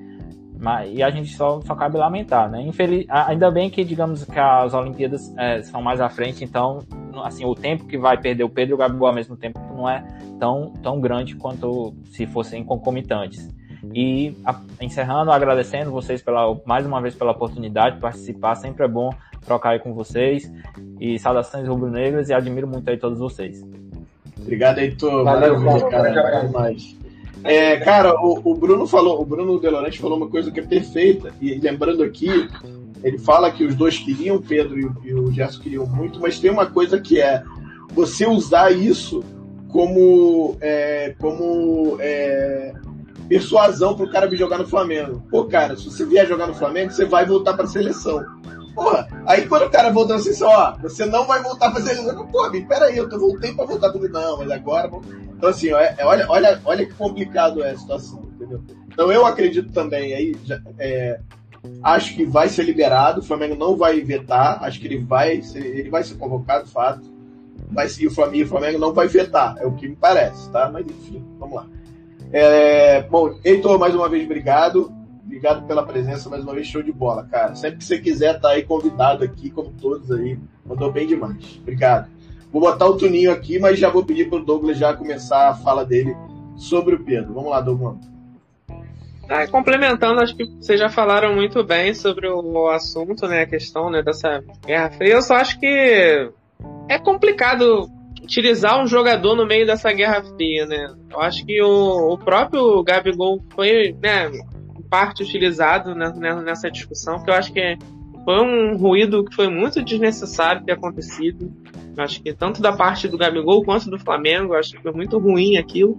E no final das contas, né, foi meio que o Flamengo tentando dar uma resposta à CBF é, a, a, essa situação. Então, tem a situação do jogador que aí tem a situação do clube. Eu acho que o Flamengo, como instituição, deveria é, lutar por um calendário melhor para frente, para que situações como essas não aconteçam no futuro. Eu acho que essa que é a discussão. A gente tá meio que tá meio que justificando um erro dentro de uma discussão que é maior, entendeu? E aí, Obrigado. eu acho que é, é complicado, sabe? É, não acho que é, é a forma correta de se fazer para entrar em discussão com a CBF utilizando um jogador no meio disso tudo. Eu acho que, no final das contas, essa que é a discussão que eu acho que, é, que deveria entrar mais em pauta e não está sendo, não tá sendo discutido e que é, é precisa, é, precisa ser é, levado em conta antes de tudo. Vamos lá, Tuninho, meu camarada. Manda lá o que você mandou lá no chat, que eu acho que tem tudo a ver e vamos seguir. Obrigado pela presença Fala. aí. Dá boa tarde também. Fala, Tosa. Boa tarde, Pablo. Boa tarde, Douglas. Diretamente do Canadá. Prazer, prazer de novamente estar aqui, né? Apesar de esperar fazer aqui, tá tudo fechado ainda aqui, Tosa. Então não dá pra ir no barbeiro, cortar o cabelo, fazer a barba, tá lá. Melhor você bem, depois você faz isso. Verdade. Cara, em relação ao Pedro, a, que, que, assim, a primeira coisa que a gente tem que pensar é que o jogador de futebol, ainda mais do porte de Pedro, Gabigol, eles são como se fosse uma empresa, são, faturam até mais do que muita empresa aí. E como toda empresa, ela sempre é, visualiza se valorizar muito, né? E um dos pontos que, que faz um, um jogador de futebol se valorizar é ser convocado constantemente para sua seleção. Né? É, agora, assim, vendo o lado do Flamengo, cara, é evidente que ele não tem que liberar o Pedro para as Olimpíadas. Né? Evidente que o Pedro é muito importante, muito mais importante para o Flamengo. O Flamengo que paga o salário do Pedro. E só que, como eu falei, né? eu acho que vai criar um, um outro atrito, além de ter criado um, um, um Gabigol, que eu acho que a CBF teve muita culpa nessa, nesse atrito com o Gabigol, porque a forma que ela lançou o diagnóstico do Gabigol, é, já dando o, o, assim, o parecer dela, falando que o Gabigol estava lesionado e não poderia jogar a partida, sem o Flamengo ter, ter teoricamente conhecimento do que, que aconteceu, né? Eu acho que o Flamengo não liberando o Pedro para as Olimpíadas vai, vai comprar uma outra briga que eu até acho que seria necessário deixar o Pedro aí, mas é, é o tipo da coisa. Ele, vai, ele não vai para as Olimpíadas, o Gabigol retorna da Copa América, e aí? Pedro vai jogar? Pedro vai ficar no banco? Então são, são essa série de situações aí que eu acho muito difícil o clube, o clube conseguir administrar né, com a vontade do. O, o, o, Pedro já deixou explícito, junto com o Gerson, que eles querem ir para a seleção. Eles querem jogar as Olimpíadas. Ele já deixou, já, já transpareceu nas suas redes sociais, nas entrevistas. Então, é, se o Flamengo não liberar, que eu acho que vai ser uma surpresa, vai ter sido um trabalho árduo do Marcos Braz e do Bruno Espíndola no bastidores. Porque acho muito difícil não liberar, não. Pablito, você que tem que sair daqui a pouco, eu já sei. É... Se você quiser sair agora, aproveitar a deixa, a gente tem mais um tópico só, que é. De repente já bota aqui, se já participa, já vou botar então aqui. E aí, se tiver que sair, você sai, mas fala você logo. É sobre a questão do gramado do Maracanã. É, é bonito isso aí, né, cara? Você vê a foto ali bonito, né? A luzinha e tal. Mas, cara, Não sei se é o Flamengo, se é o consórcio, Fla-Flu, Fla-Flu Futebol, sabe como é que fala, Fla-Flu Maraca. Cara, a gente não consegue fazer o gramado ficar razoável, cara. Ontem parecia um pasto. De novo, a bola peneirando pra caramba, tá muito ruim. É... O que, que dá pra fazer, cara? É, lâmpadas especiais, legal isso, mas o que dá pra se fazer, cara? Tem que parar realmente, esperar um tempo maior, isso não acontece porque tem jogo toda hora. Alguém tem alguma, tem alguma ideia sobre isso? Acha que não tem muito jeito a isso aí mesmo? Sinto muito. Vamos lá. Não, acho que tem algumas coisas que podem ser feitas, né, André? Uma, por exemplo, é ter menos jogos, para começar, porque gramado D1 sustenta jogo em sequência, quarto domingo, dois times jogando o tempo todo. Isso é um ponto. O outro ponto é que você tem que entender com a empresa o que, que acontece. Já foi falado do, todo tipo de, de justificativa, né? Ah, o inverno, ah, o sol, ah, isso, ah, aquilo. A verdade, cara, é que o Patrick é, Selene fala uma coisa que é muito importante, né? para um clube que investe pô, milhões, milhões e milhões em jogadores, não é possível que o Flamengo não tenha capacidade de investimento de 5 milhões num gramado híbrido e que faça o, o, clube jogar numa excelência, num gramado que permita desenvolver o futebol que a gente sabe que pode. Eu acho que toda vez que o Flamengo joga num gramado bom, é, mais molhado, com a bola corre, você vê como esse time evolui, como esse time consegue desempenhar bem o futebol que a gente sabe que ele tem. E toda vez que o gramado perereca demais, toda vez que o gramado é muito seco, como esse time sofre. Porque o Flamengo é, por característica desse time mesmo, desde 2019, um time muito técnico, um time de muito passe, muito troca de passe. E, e não existe troca de primeira se o gramado é ruim. É muito complicado. E aí entra o que o Heitor até estava falando antes dele sair. Falando sobre o Isla, que ele complementou o que eu falei a, a, a, dificuldade do domínio também tem muito a ver com o gramado, da bola chegar muito ruim. Você tem o, o Felipe Luiz uma vez falou sobre isso. Às vezes a bola chega para ele, ele tem que não só pensar no, no, na jogada que ele vai fazer, que é uma característica do jogador, técnica, inteligência, mas da forma como a bola vai chegar nele, porque você nem sabe como a bola vai chegar, porque tem, tem uns passos no Maracanã, cara, quando principalmente acontece isso quando você vê o Arão distribuindo para um lado, ou o Rodrigo cai para o outro. Quando ele faz aquela passagem de bola limpa no chão, repara como a bola, invariavelmente, ela dá uma quicadinha, ela dá uma subidinha. E isso aí, cara, para finalização de atacante, para último passe de meio de campo, isso aí é, é mortal. Então não tem jeito. Eu acho que o Flamengo, é, aliando ou não ao Fluminense, vendo a concessão do Maracanã ou não, eu acho que o caminho inevitável é o gramado híbrido, é um investimento que, ah, a primeira, a primeira olhar assim é caro, 5 milhões então nem sei se esse valor é exatamente isso, mas foi, foi falado em relação a esse valor. Tem que ser feito, cara, porque é um investimento que você está. É, é quase que você contratando um jogador de peso do Flamengo, na minha opinião.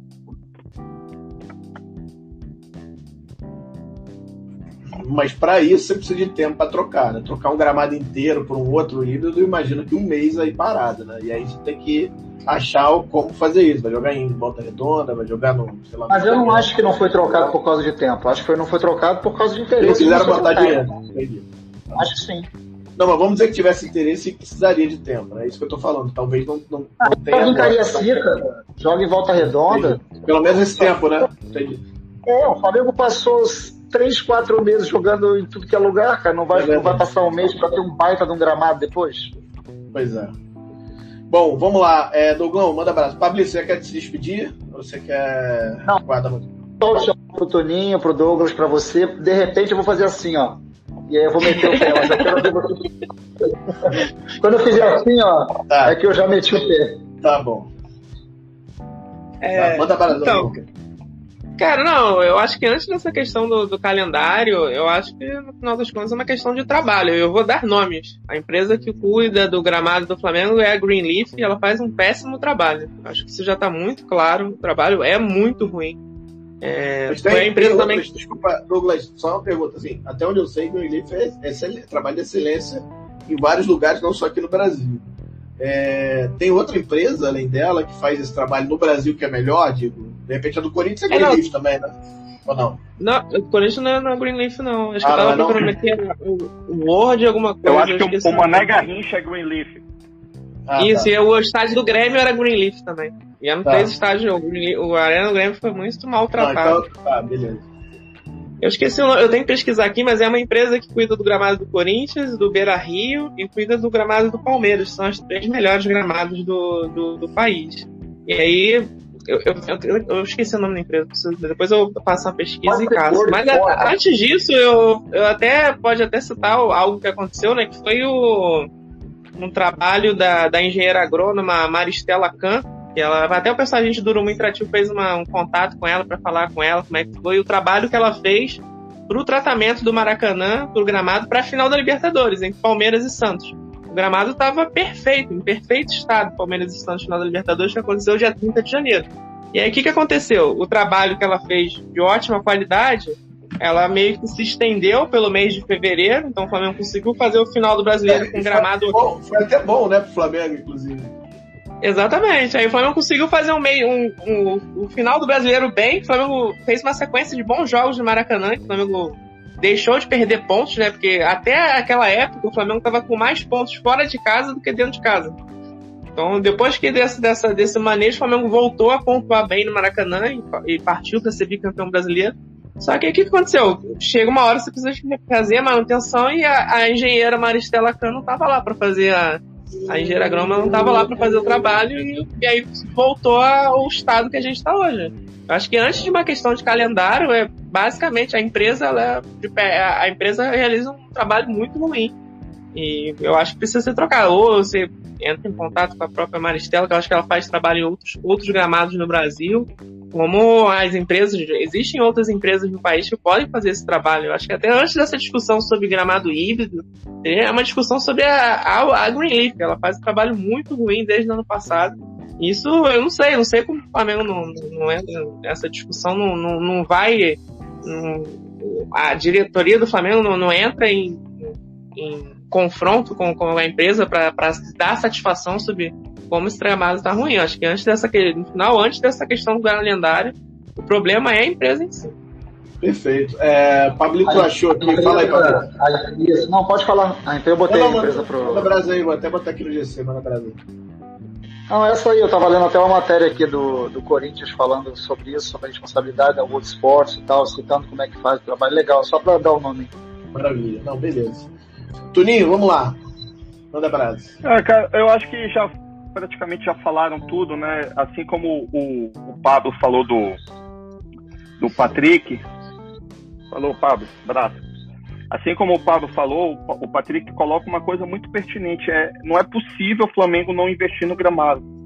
Com todos os jogadores de excelência, já foi comprovado, já foi visto por nós sobre as lesões que o gramado ocasionou nos nossos principais atletas, né? A gente, por exemplo, a do Thiago Maia, aquela pisada em falso que lesionou o joelho, Gabriel pode ter sido muito bem por causa do, do gramado, né? Então é inadmissível o, o, o Flamengo, o Maracanã, não, o Flamengo divide a, a, gestão com o Fluminense, então não sei até que ponto uma briga interna entre eles pode estar influenciando nisso, porque é notório para todo mundo, até o Marcos Braz já falou em entrevista sobre isso. É notório a dificuldade do Flamengo jogar no Maracanã. A gente viu quarta-feira passada contra o Curitiba. O, o, primeiro tempo do Flamengo, os caras não erravam um passe, cara. Passe rápido, passe no pé, forte, o jogador matando já com domínio, domínio orientado, sabe? Então é, isso aí prejudica muito a qualidade técnica e o estilo de jogo que o Flamengo imprime nos, nos adversários, cara. Acaba auxiliando os adversários a jogar com o Flamengo nesse tipo de gramado.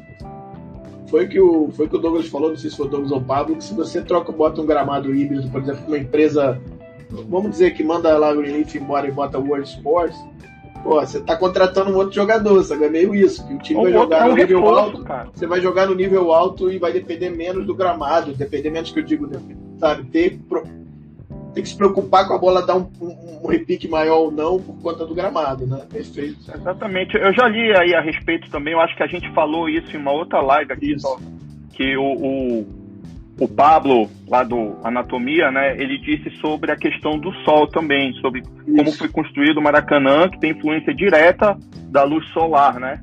É, e por isso que eles usam esse, campos só. Por isso que eles usam essa lâmpada aí, ó. Pode ver é, na foto, ela tá é. da lâmpada especial, parecendo que tá tomando sol, né? Exatamente. Então eu acho que já, já passou da hora, já passou da hora do Flamengo resolver essa situação. É, trocar a empresa, né? Não sei como é que é o contrato. Não sei. É, mas, exatamente. cara, não é possível. a gente sabe é como possível. funciona, né? É, não, não é possível você não poder é, rescindir o contrato de um serviço mal feito. Né? Basicamente é isso. Deixa eu agradecer também o Marcinho, que tá, entrou aí com a gente aí, ficou entrando e sai, entra e sai, conseguiu no final das contas. Márcio Fonseca, que já é quase nosso sócio aqui também, tá aqui sempre, obrigado pela presença.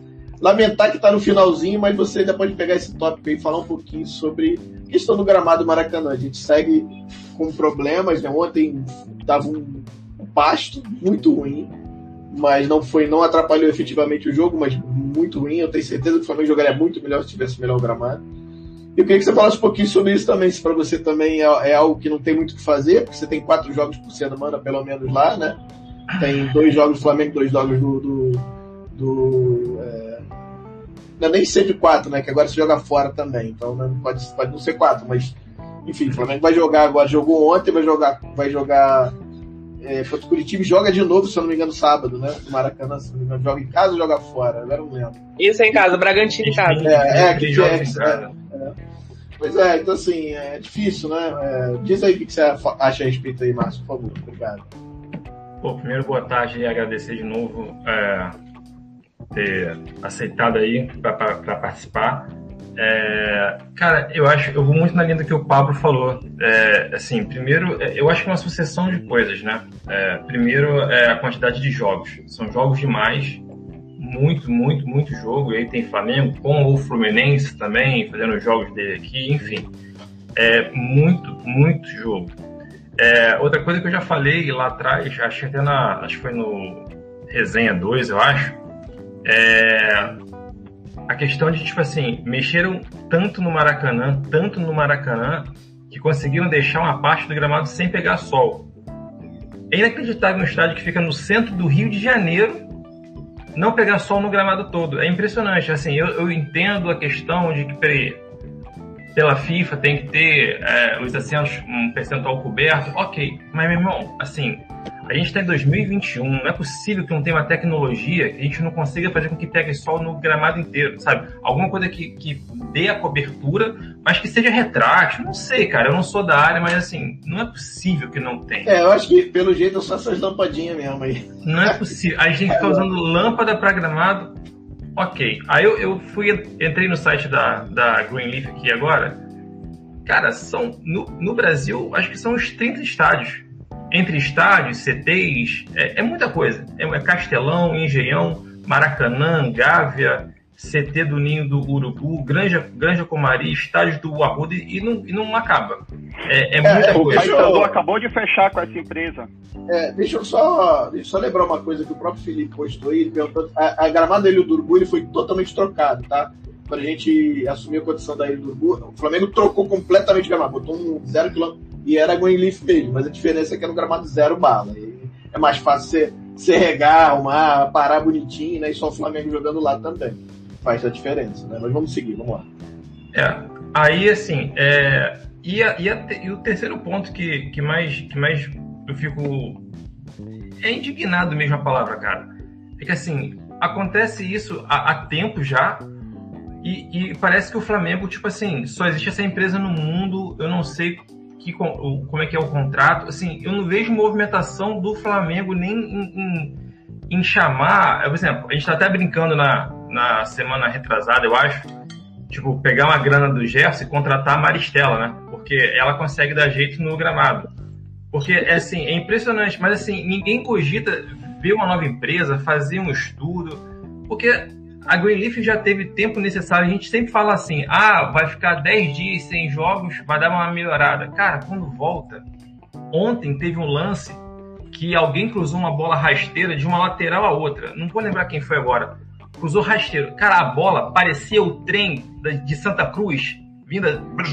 A bola trepidava o tempo todo, cara. É um troço terrível. E aí teve um, um outro lance que eu achei mais absurdo ainda, foi o lance que o, o- o Rodrigo Caio, pela, pela esquerda, é, a bola quando tá chegando nele, que ele vai dominar a bola, ele para o pé, de repente a bola quica e vai meio que na altura do joelho dele. Ele tem que puxar a perna rapidinho assim para poder dominar a bola. Cara, tu perde uma bola desse, tu perde um jogo, tu perde um campeonato. Você perde uma bola dessa, você perde um jogo, você perde um campeonato. Nós fomos campeões brasileiros em 2020 é, por 30 centímetros de VAR, né?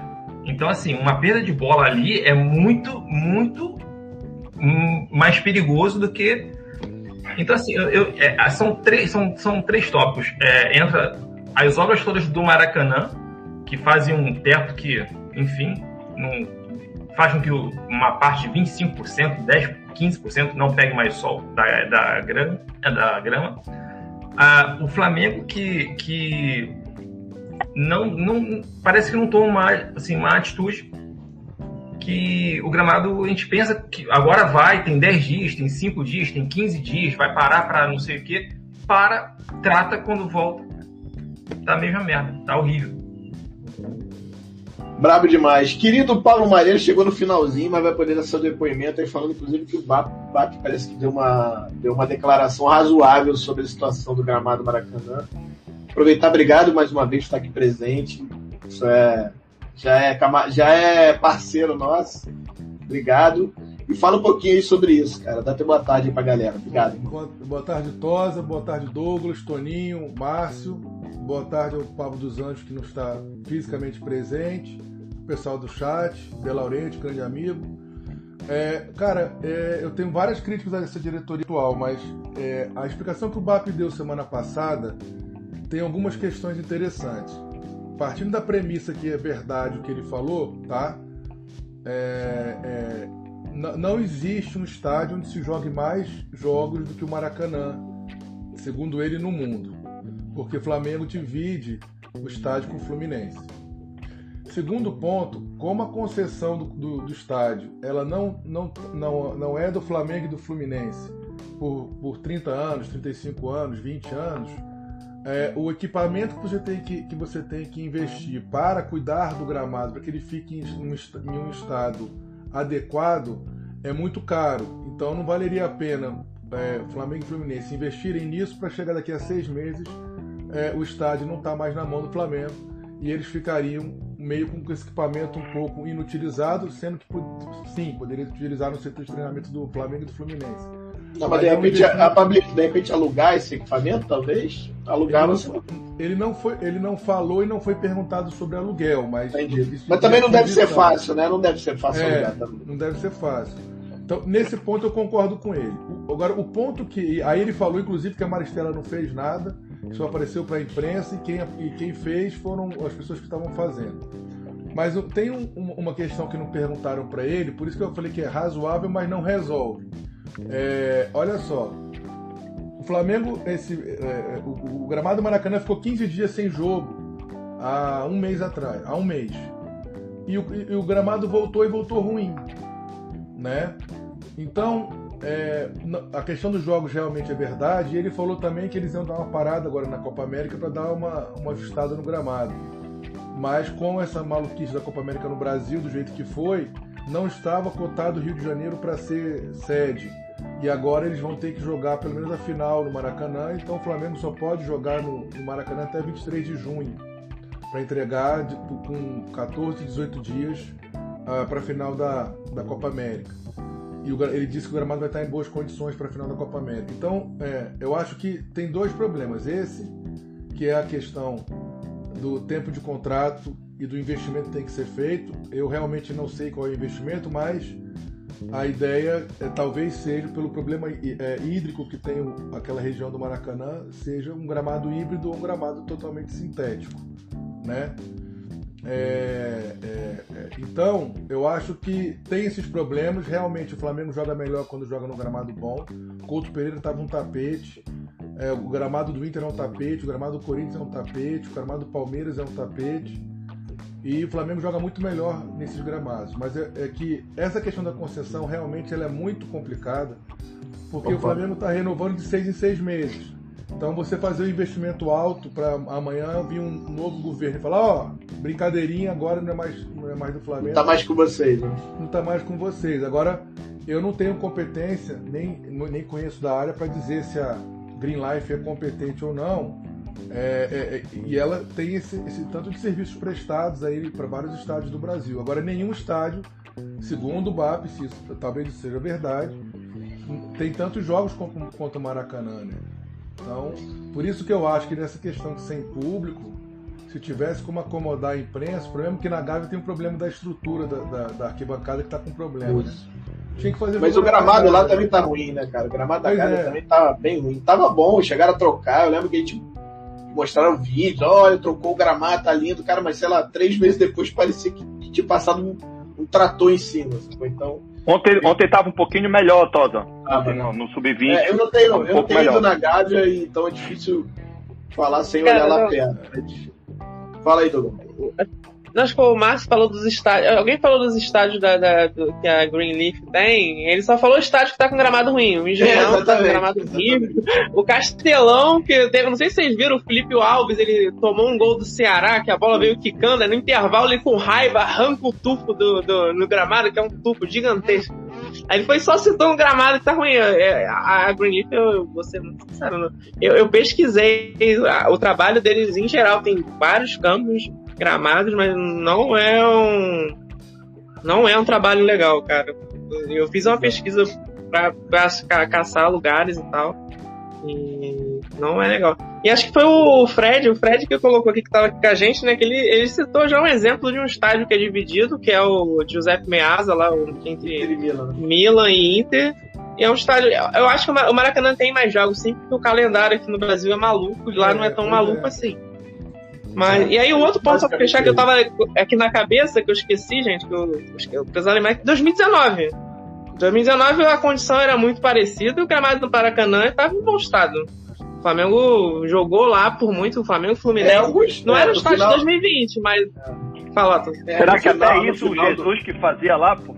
Cara, o Jesus enchia o saco. O Jesus enchia o saco. O eu sei. Jesus, o Jesus eu sei que ele falava do, do tamanho da grama. Até Isso era a ordem dele. Não, ele ia, ele ia conversar. Isso. Ele ia conversar com o cara que cuidava do gramado do É isso aí. Ele falava que tinha de 20 3 a milímetros. 5. É, é. Isso aí. Não, mas ele trouxe um cara de Portugal pra cortar a grama como ele queria. Ah, olha aí. Olha E aí. tem uma outra coisa. No Mundial, o, o Jesus, o Jesus queria implementar o gramado do Mundial lá em Doha, no, no Maracanã e no Ninho. Essa era a ideia, porque eles ficaram é, muito bem impressionados com o gramado lá de Doha. Mas eu só, só responder aqui o De Laurentiis, cara, é, que o Flamengo, antes da concessão, já fez um monte de coisa no Maracanã.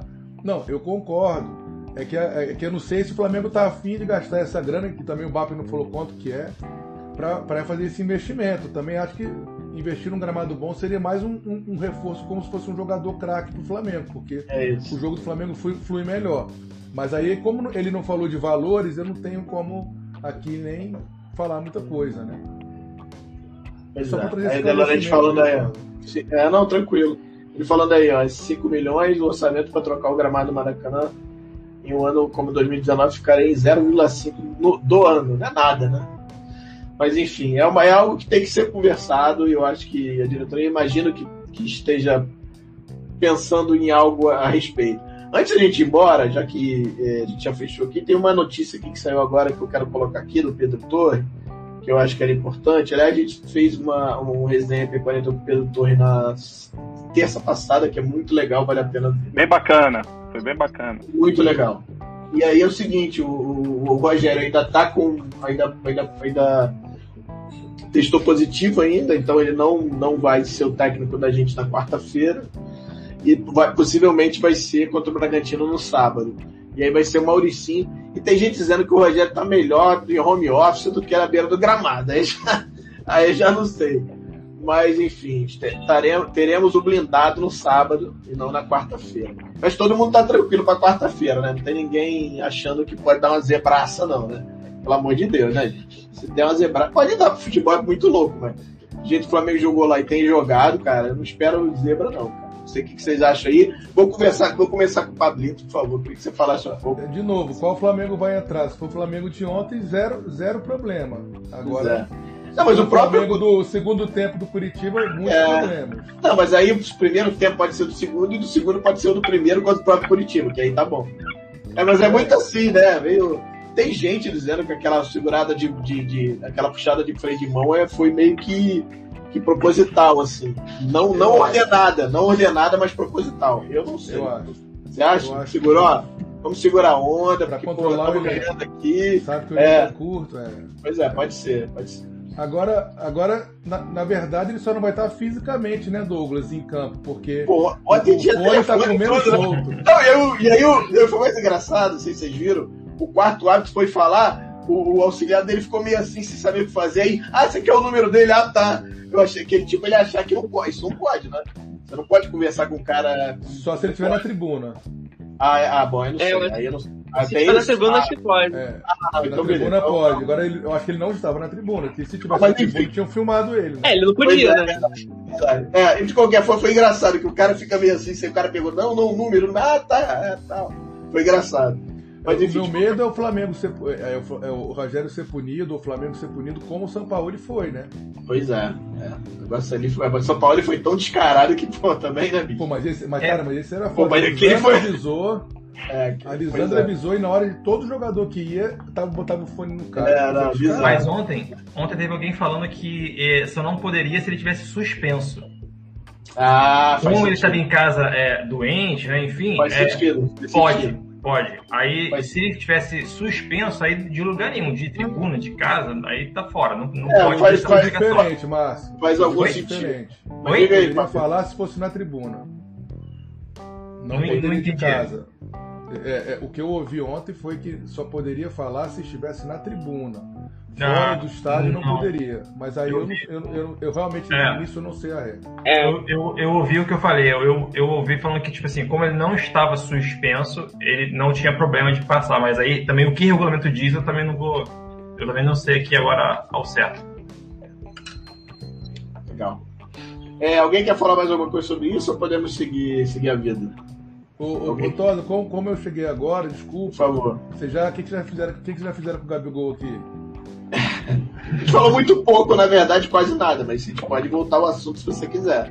Não, não, não, só pra saber. Eu queria, eu queria ouvir a tua opinião sobre isso. O que, que tu achou do Gabriel nessa história, desse brolho todo aí? Cara, Quem é a culpa? Dá pra você de quem é a culpa? Se é do Gabriel, se é do Flamengo, se é, é, se é de todo mundo, se não é de ninguém. A gente não tem a versão do Gabriel, né? Isso é, isso é um, é um ponto. Mas o, o que, de novo, o BAP falou nesse, nessa entrevista semana passada foi que o Tanuri não tinha recebido os exames da CBF. Por isso que o Flamengo queria fazer o, a- o exame no, no Gabriel.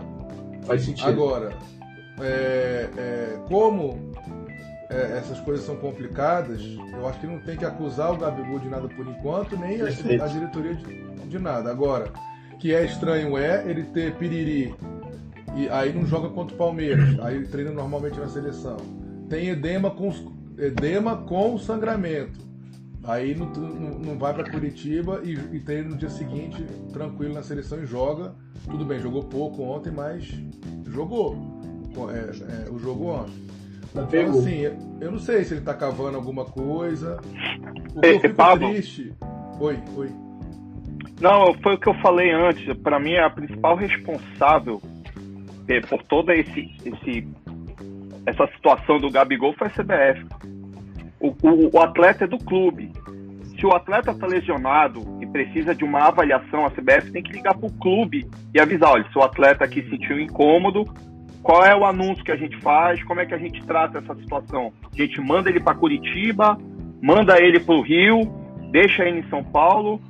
Isso não é possível, cara. O Gabigol ganha 1 milhão e 600 mil por mês, ou seja lá quanto for, para a CBF determinar e fazer o que ela bem entender. Assim como ela fez com Pedro e Gerson, que todo mundo falou que mandaram os caras num voo que tiveram que passar 12 horas no aeroporto. O, o- Pedro me chega aqui com contaminado, né, pela janela de infecção. Cara, é, é- sem brincadeira, assim, a gente entende a situação do jogador defender a seleção, tá? Não de dá, ter o né? prazer, ou seja lá o que for, a valorização. Mas é impressionante o que a CBF está fazendo com o Flamengo, cara. Não. E o BAP trou- trouxe uma informação, também sendo verdade, bem preocupante, porque pelo, pela Lei Pelé, quando você está na seleção, quem paga o salário é, o- é a CBF. É um proporcional, Mas, né? e- é, isso não tem acontecido, o BAP falou. Ele falou, então eu continuo pagando o salário do meu jogador e ele chega aqui machucado. Pô, é isso aí, isso aqui é foda. E o mais bizarro pra mim é isso tudo, Pablo, é o seguinte, não é nem isso. Porque se você tiver. Tudo bem, vai, ah, vou botar aí uma, um seguro. Mas, cara, o problema não é a grana. O problema é o cara não estar em campo quando você precisa dele, bicho. Esse é o grande problema. Entendeu? Então a gente teve sorte, entre aspas, de ter o Rodrigo Muniz que pudesse fazer isso que ele fez ontem. Jogou bem e tal. O segundo fez um golaço de baita centroavante de qualidade, como a gente já falou. Parecia o dos Anjos jogando, né? Eu lembrei do Não, não, é, não é muito centroavante, não. Mas. Não, não parece comigo. Eu, eu, quando jogava bola, era centroavante, era estilo Romário, porque eu sou baixinho, não fazia muito gol. Mas baixinho, mas enfim. É, é, não, não precisa explicar, essas coisas não precisa explicar. Já tem mais de 20 anos que eu não bato uma bola, então deixa eu falar. Mas, é, cara, mas eu acho que o maior problema é esse. A gente, é, é, imagina se, se não tivesse o Muniz, por exemplo, e fizesse, aí botaria lá, sei lá, o Bruno Henrique de centroavante, botaria lá, tipo, botar o Michael de um lado e achar o Max no outro, entendeu? Então, assim, complicado, cara, sabe? Então, é isso que o Antônio falou, eu, assino embaixo, acho que é um, na minha cabeça é um absurdo. Você fica pé da vida porque você faz um puta esforço para trazer esses caras.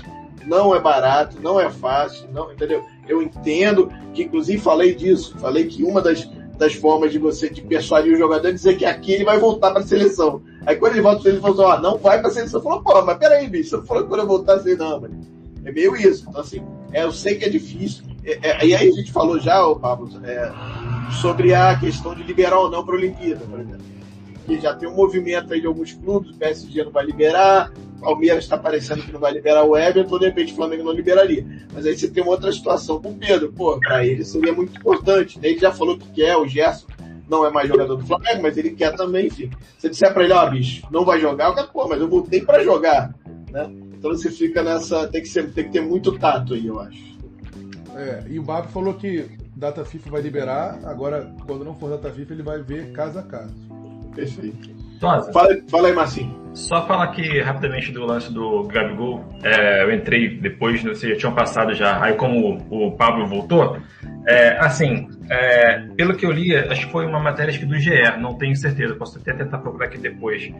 É, mas assim, o que existe, já existe uma rusga entre é, assim, os médicos Flamengo e, e CBF, né? É, de várias outras situações. Mas a situação que mais deixou o Flamengo ali de bater pé foi de que o Tanuri queria ele mesmo fazer, o, é, ver os, os, exames, né, fazer lá em Curitiba e tal, porque é, numa, numa convocação do Pedro, o Pedro voltou com um diagnóstico de uma lesão grau 1, quando o Flamengo chegou aqui era grau 2. Então isso fez com que o Flamengo aí sim quisesse que né? ele fizesse, é isso aí, o exame o, e, a, o próprio DM desse lá a questão do, do, do veredito lá, do falar o que, que é, se é um edema com sangue, se não é, enfim. É, mas assim, é bem, bem complicado esse lance de, de ficar. É, disse que disse, aí disse que o staff dele falou com o Flamengo, o Flamengo vai no Twitter e posta lá. É, eu acho que o erro do Flamengo, né, Márcio, é, é, discutir isso no Twitter. É, não tem muita necessidade. Parece esse tipo assim, guerra de, de, de é, namorados. É, sabe? É muito desnecessário. É desnecessário cara. Os caras, pô, dirigente, liga, vou, agora, liga lá pro CBF, agora, o Márcio pessoal, liga. Agora, uma coisa que. Do, do, do Braz não ter feito falado nada até agora. Ele é um VP de futebol, cara. É. Eu acho que vai ser multado e acabou, cara. Eu acho que vai ser, tipo assim, vai dar multa e vai morrer, vai morrer assunto. Eu, eu acho que, primeiro o Braz não ter falado nada, eu acho que ele tá esperando isso aqui. Quando ele voltou, a multa é isso, acabou, volta, treina e joga. Eu, eu tô vendo muito dessa forma assim. O que, o que, Cara, o, que só, o, o Braz. Só, só para complementar a questão do, do, da seleção, é, é que assim, a gente tava falando que, que a gente fica sem Pedro, fica sem Gabigol. É, faltou também muito bom senso é, da CBF e também do Tite, né? Porque ele refaz uma convocação todinha, ele só tirou o Rodrigo Caio, ele voltou com o Thiago Silva. Tipo assim, ele já viu que estava dando, entre aspas, uma merda, é, vários clubes desfalcados, Copa América, não sei o que. O que, que ele faz, cara? Pega um de cada time, pega um do Flamengo, pega um do, um, um do Atlético, do Palmeiras, e complementa com quem tá lá fora, que tá de férias, sabe? Mas aí ele, ele, ele refaz a mesma convocação que ele tinha feito o bom senso eu acho que passou longe. Não, é, eu acho que na verdade ele, ele quis mexer o mesmo momento... possível, né? Já que já, os jogadores já estavam ali, falou, ah, vocês mesmo aqui, vamos, vamos, vamos mexer muito não. Talvez, mas eu acho que passa um pouco sobre a falta de bom senso mesmo. Que para eles, no final das contas, cara, se você for pensar, ele tá vendo lá o lado dele e não tem jeito. Aí você deve que se vire com os clubes. Eu acho que é meio isso, assim, como a gente também tá vendo o nosso. Falta, falta um pouco de tato pra CBF, pra, pra pensar, já tá, já, tá, já tá um tumulto aqui, já tá uma bagunça, pra gente não criar mais tumulto, faz o seguinte, pega um de cada time e tal, mas não, a CBF deixa ele reconvocar todo mundo de volta, aí ela mesmo destrói o campeonato dela aqui, mas enfim. É complicado. É, o que o BAP falou nessa entrevista é que eles fizeram as contas e daria para paralisar o campeonato agora e acabar em 10 de janeiro. Que não ia fazer muita diferença. Tipo, adiantar uma semana, né? Contra a Copa semanas. América. É, é, eles não são contra a Copa América, mas eles são contra não parar o campeonato. Não, perfeito. Acho que esse argumento é perfeito, cara. Você tá, você tá dilacerando o time, bicho. Não é brincadeira. Então, É, no final, o Flamengo, essa ruptura do Flamengo ao CBF, ela é ótima. O problema é que as ações que o Flamengo toma não são as melhores. Acho que expõe os jogadores. O Flamengo tinha que É, tomar ações institucionais de instituição para instituição. E o que faz é coisas no pontuais que no final expõe isso. Expõe os jogadores. Eu Acho que é uma outra. É, esse é o ponto. Gabriel tá Agora, agora dia caramba. 17 é o julgamento, né? Pois é. No STJD, que eu acho que não, que não vai dar em nada. Mas Vai dar nada, vai dar. Galera, obrigado. Agradecer a todos, agradecer os amigos aí que participaram, agradecer também o Heitor que esteve aqui com a gente. Obrigado, Douglão, obrigado, Tuninho, obrigado, Pablito, que chegou aqui no finalzinho, mas pô, agradeceu. Marcinho, obrigado. Galera toda do chat, valeu. Pra gente é muito legal. Esse programa é um programa pra vocês, na verdade, pra gente debater do Flamengo, mas colocando a galera que segue a gente, que curte a gente aqui, pra gente falar na mesa tentar ficar feliz, tentar diminuir a tristeza, né? Num momento tão complicado ainda. É, e é isso. Quarta-feira tem mais, vamos para cima. Espero uma boa classificação tranquila e depois pegar o Bragantino para garantir a liderança. É um jogo muito duro sábado, viu? O time do, do Barbieri é muito chato. O Fluminense só deu uma sorte danada. O time é muito chato, muito chato. Eu vi o jogo inteiro. Os caras com o jogo controlado deram dois mole e empataram o jogo. E o gramado Vai. bom, né, Todd? Muito Gramado que gramado, é, caramba, a bola é uma coisa linda, mas enfim. Vamos que vamos, galera. Obrigado. Dá aí o boa tarde aí de vocês. Vou começar com o Douglas. Por favor, boa tarde aí pra galera. Vamos lá. É, não, eu queria agradecer ao Tosa sempre. Esse espaço tava sumido aí, pro, tava com uns probleminhas aqui na internet, mas agora já resolveu. Mas agradecer o espaço, é sempre bom trocar uma ideia com a galera aí, conhecendo. E vamos que vamos, Mengão sempre. E quarta-feira mais uma vitória aí, classificação para oitavas de final. É isso aí. Isla titular, hein? Já saiu aqui Roja, Argentina contra o Chile, né? Isla titular. Não, eu, vi É. esse, eu vi esse lateral contra o argentino, falei, podia contratar esse lateral direito do Chile aí que jogou bem dia. É... Vamos lá, Tuninho. Obrigado aí mais uma vez pela presença. Já tá vindo do Canadá, rapaz. O negócio é... é onde? Quebec, né? Que você tá? Ontário? Nunca sei. Não, eu tô, eu tô na província de Ontário, a cidade é Windsor, fronteira com Olha. Detroit. Olha aí, rapaz. Que beleza. Aí do lado dos Estados Unidos, né? Pô, tá em casa, aí é só ir lá, tá, vai Claro. ver o. vai- se for, ó, se atravessar a fronteira, já pode tirar máscara. Lá tá tudo tranquilo, lá Tá, nos tá, lá, lá tá, lá tá em festa, lá tá, já tá Festa. aqui, ainda tô, a, gente tá, a gente acabou de melhorar uma fase aqui, já começaram a abrir o restaurante que tem pátio, sabe, a- aquela área externa, é, lojas com limitação de pessoas, mas a vacinação já tá acelerando aqui. Que legal. É, eu vacilo dia 22, semana que vem, olha aí, que beleza. Ô, eu vi, Tosa. Boa, boa. Pô, tô animado, cara, tô animado. Pô, tô animado. Legal, dá teu boa tarde aí, ó. Aí é boa tarde ainda, né? Uma hora menos. Obrigado, Boa tarde, uma hora menos, é. Obrigado, Olha, Maurício. como, eu, como eu falo sempre, é, eu sempre tô, tô ficando atento aqui porque falar de Flamengo sempre é um prazer, falar de futebol é um prazer e como eu falei antes, né, aqui a gente fica um pouco limitado, não tem muito com quem conversar sobre futebol, então a gente acaba extravasando, falando, dando nossas opiniões ou pelo Twitter ou quando a gente, o Tosa autoriza a gente a participar. Então sempre é um prazer, cara. Douglas, Pablo Malheiros, Márcio, Tosa, Pa- Pablo dos Anjos. Sempre é um Obrigado. prazer estar aqui escutando vocês. Obrigado, Toninho. É, só, Marcinho, só, só uma dica aí, só para entender um pouquinho desses bastidores de Copa América, de, de CBF com clubes, assistam a série que tem na Amazon Prime, da, de El Presidente. Ah, Mostra um legal. pouco como é essa relação aí. Legal mesmo. Por que, que teve essa Copa América que não era ter? É, pois é. Obrigado, meu velho. Marcinho, obrigado mais uma vez. Teu boa tarde aí, meu. Valeu, Tosa, valeu, Douglas, Tuninho, Pablo, mais uma vez aí, obrigado pela, pela participação. É, bom, vamos lá, quarta-feira, é, esse elenco não é um elenco que tem tido muito, muito dado muita flamengada, né? Pois é. A moda Por flamengada. favor, eu espero favor. que não dê. Eu Assim, aqui depois dessa. eu tenho, 30, eu tenho 36 anos, faço 37 amanhã e o que eu vi de flamengada Opa. já, meu irmão, foi muita coisa. Mas Parabéns. espero que não tenha uma. Tosa. Espero Garoto, que não garoto. tenha. Eu espero que não tenha uma flamengada nessa essa semana aí. É, e só complementando o que a gente estava comentando agora, é, hoje tem Messi no gramado do Engenhão, é isso mesmo? É isso mesmo. Baixo, né? Daqui a pouco, Baixo, é, daqui a beleza. pouco. E a gente. É. E o gramado do, do Bragantino que nós elogiamos aqui, muito, é um gramado excelente, não é da Greenleaf. Valeu? É da, é da World Sports também, se bobear. Provavelmente. Obrigado. Valeu, galera. Abraço. Valeu. Pablito, dá teu boa tarde aí. Bom, Faz o teu jabá, por favor, também. Faz o jabá É, também. Hoje, hoje nós teremos um pós-jogo às 10, é, Flamengo e América É Mineiro. muito legal. Anatomia, Muito legal. 10 horas. Eu, Pascoal e Rodrigo Fortuna. É, é, convidar vocês para hoje à noite. E, e teremos um pós-jogo na Anatomia na, na quinta. É, que a gente está fazendo sempre no dia seguinte, porque o Pascoal faz toda a edição das imagens e tal. Bonitão, um negócio bonito. É, é, é, e bota aqueles gráficos dele. Então, convidar vocês. Márcio, quando quiser ir lá na anatomia, só, só, só mandar o telefone. Toninho também. Agora fica, fica melhor para você, né, Toninho? Porque é um, vocês estão com uma hora menos do que a gente. Douglas já foi lá, Tosa é de casa. Pablo dos É Anjos também. E Flamengo sempre. Vamos para dentro quarta-feira. Que. É só lembrando, né? O, quando o Domi ficou doente também, o, o Jordi Guerreiro foi o, o- o auxiliar, né? Do, que foi, foi o técnico no campo.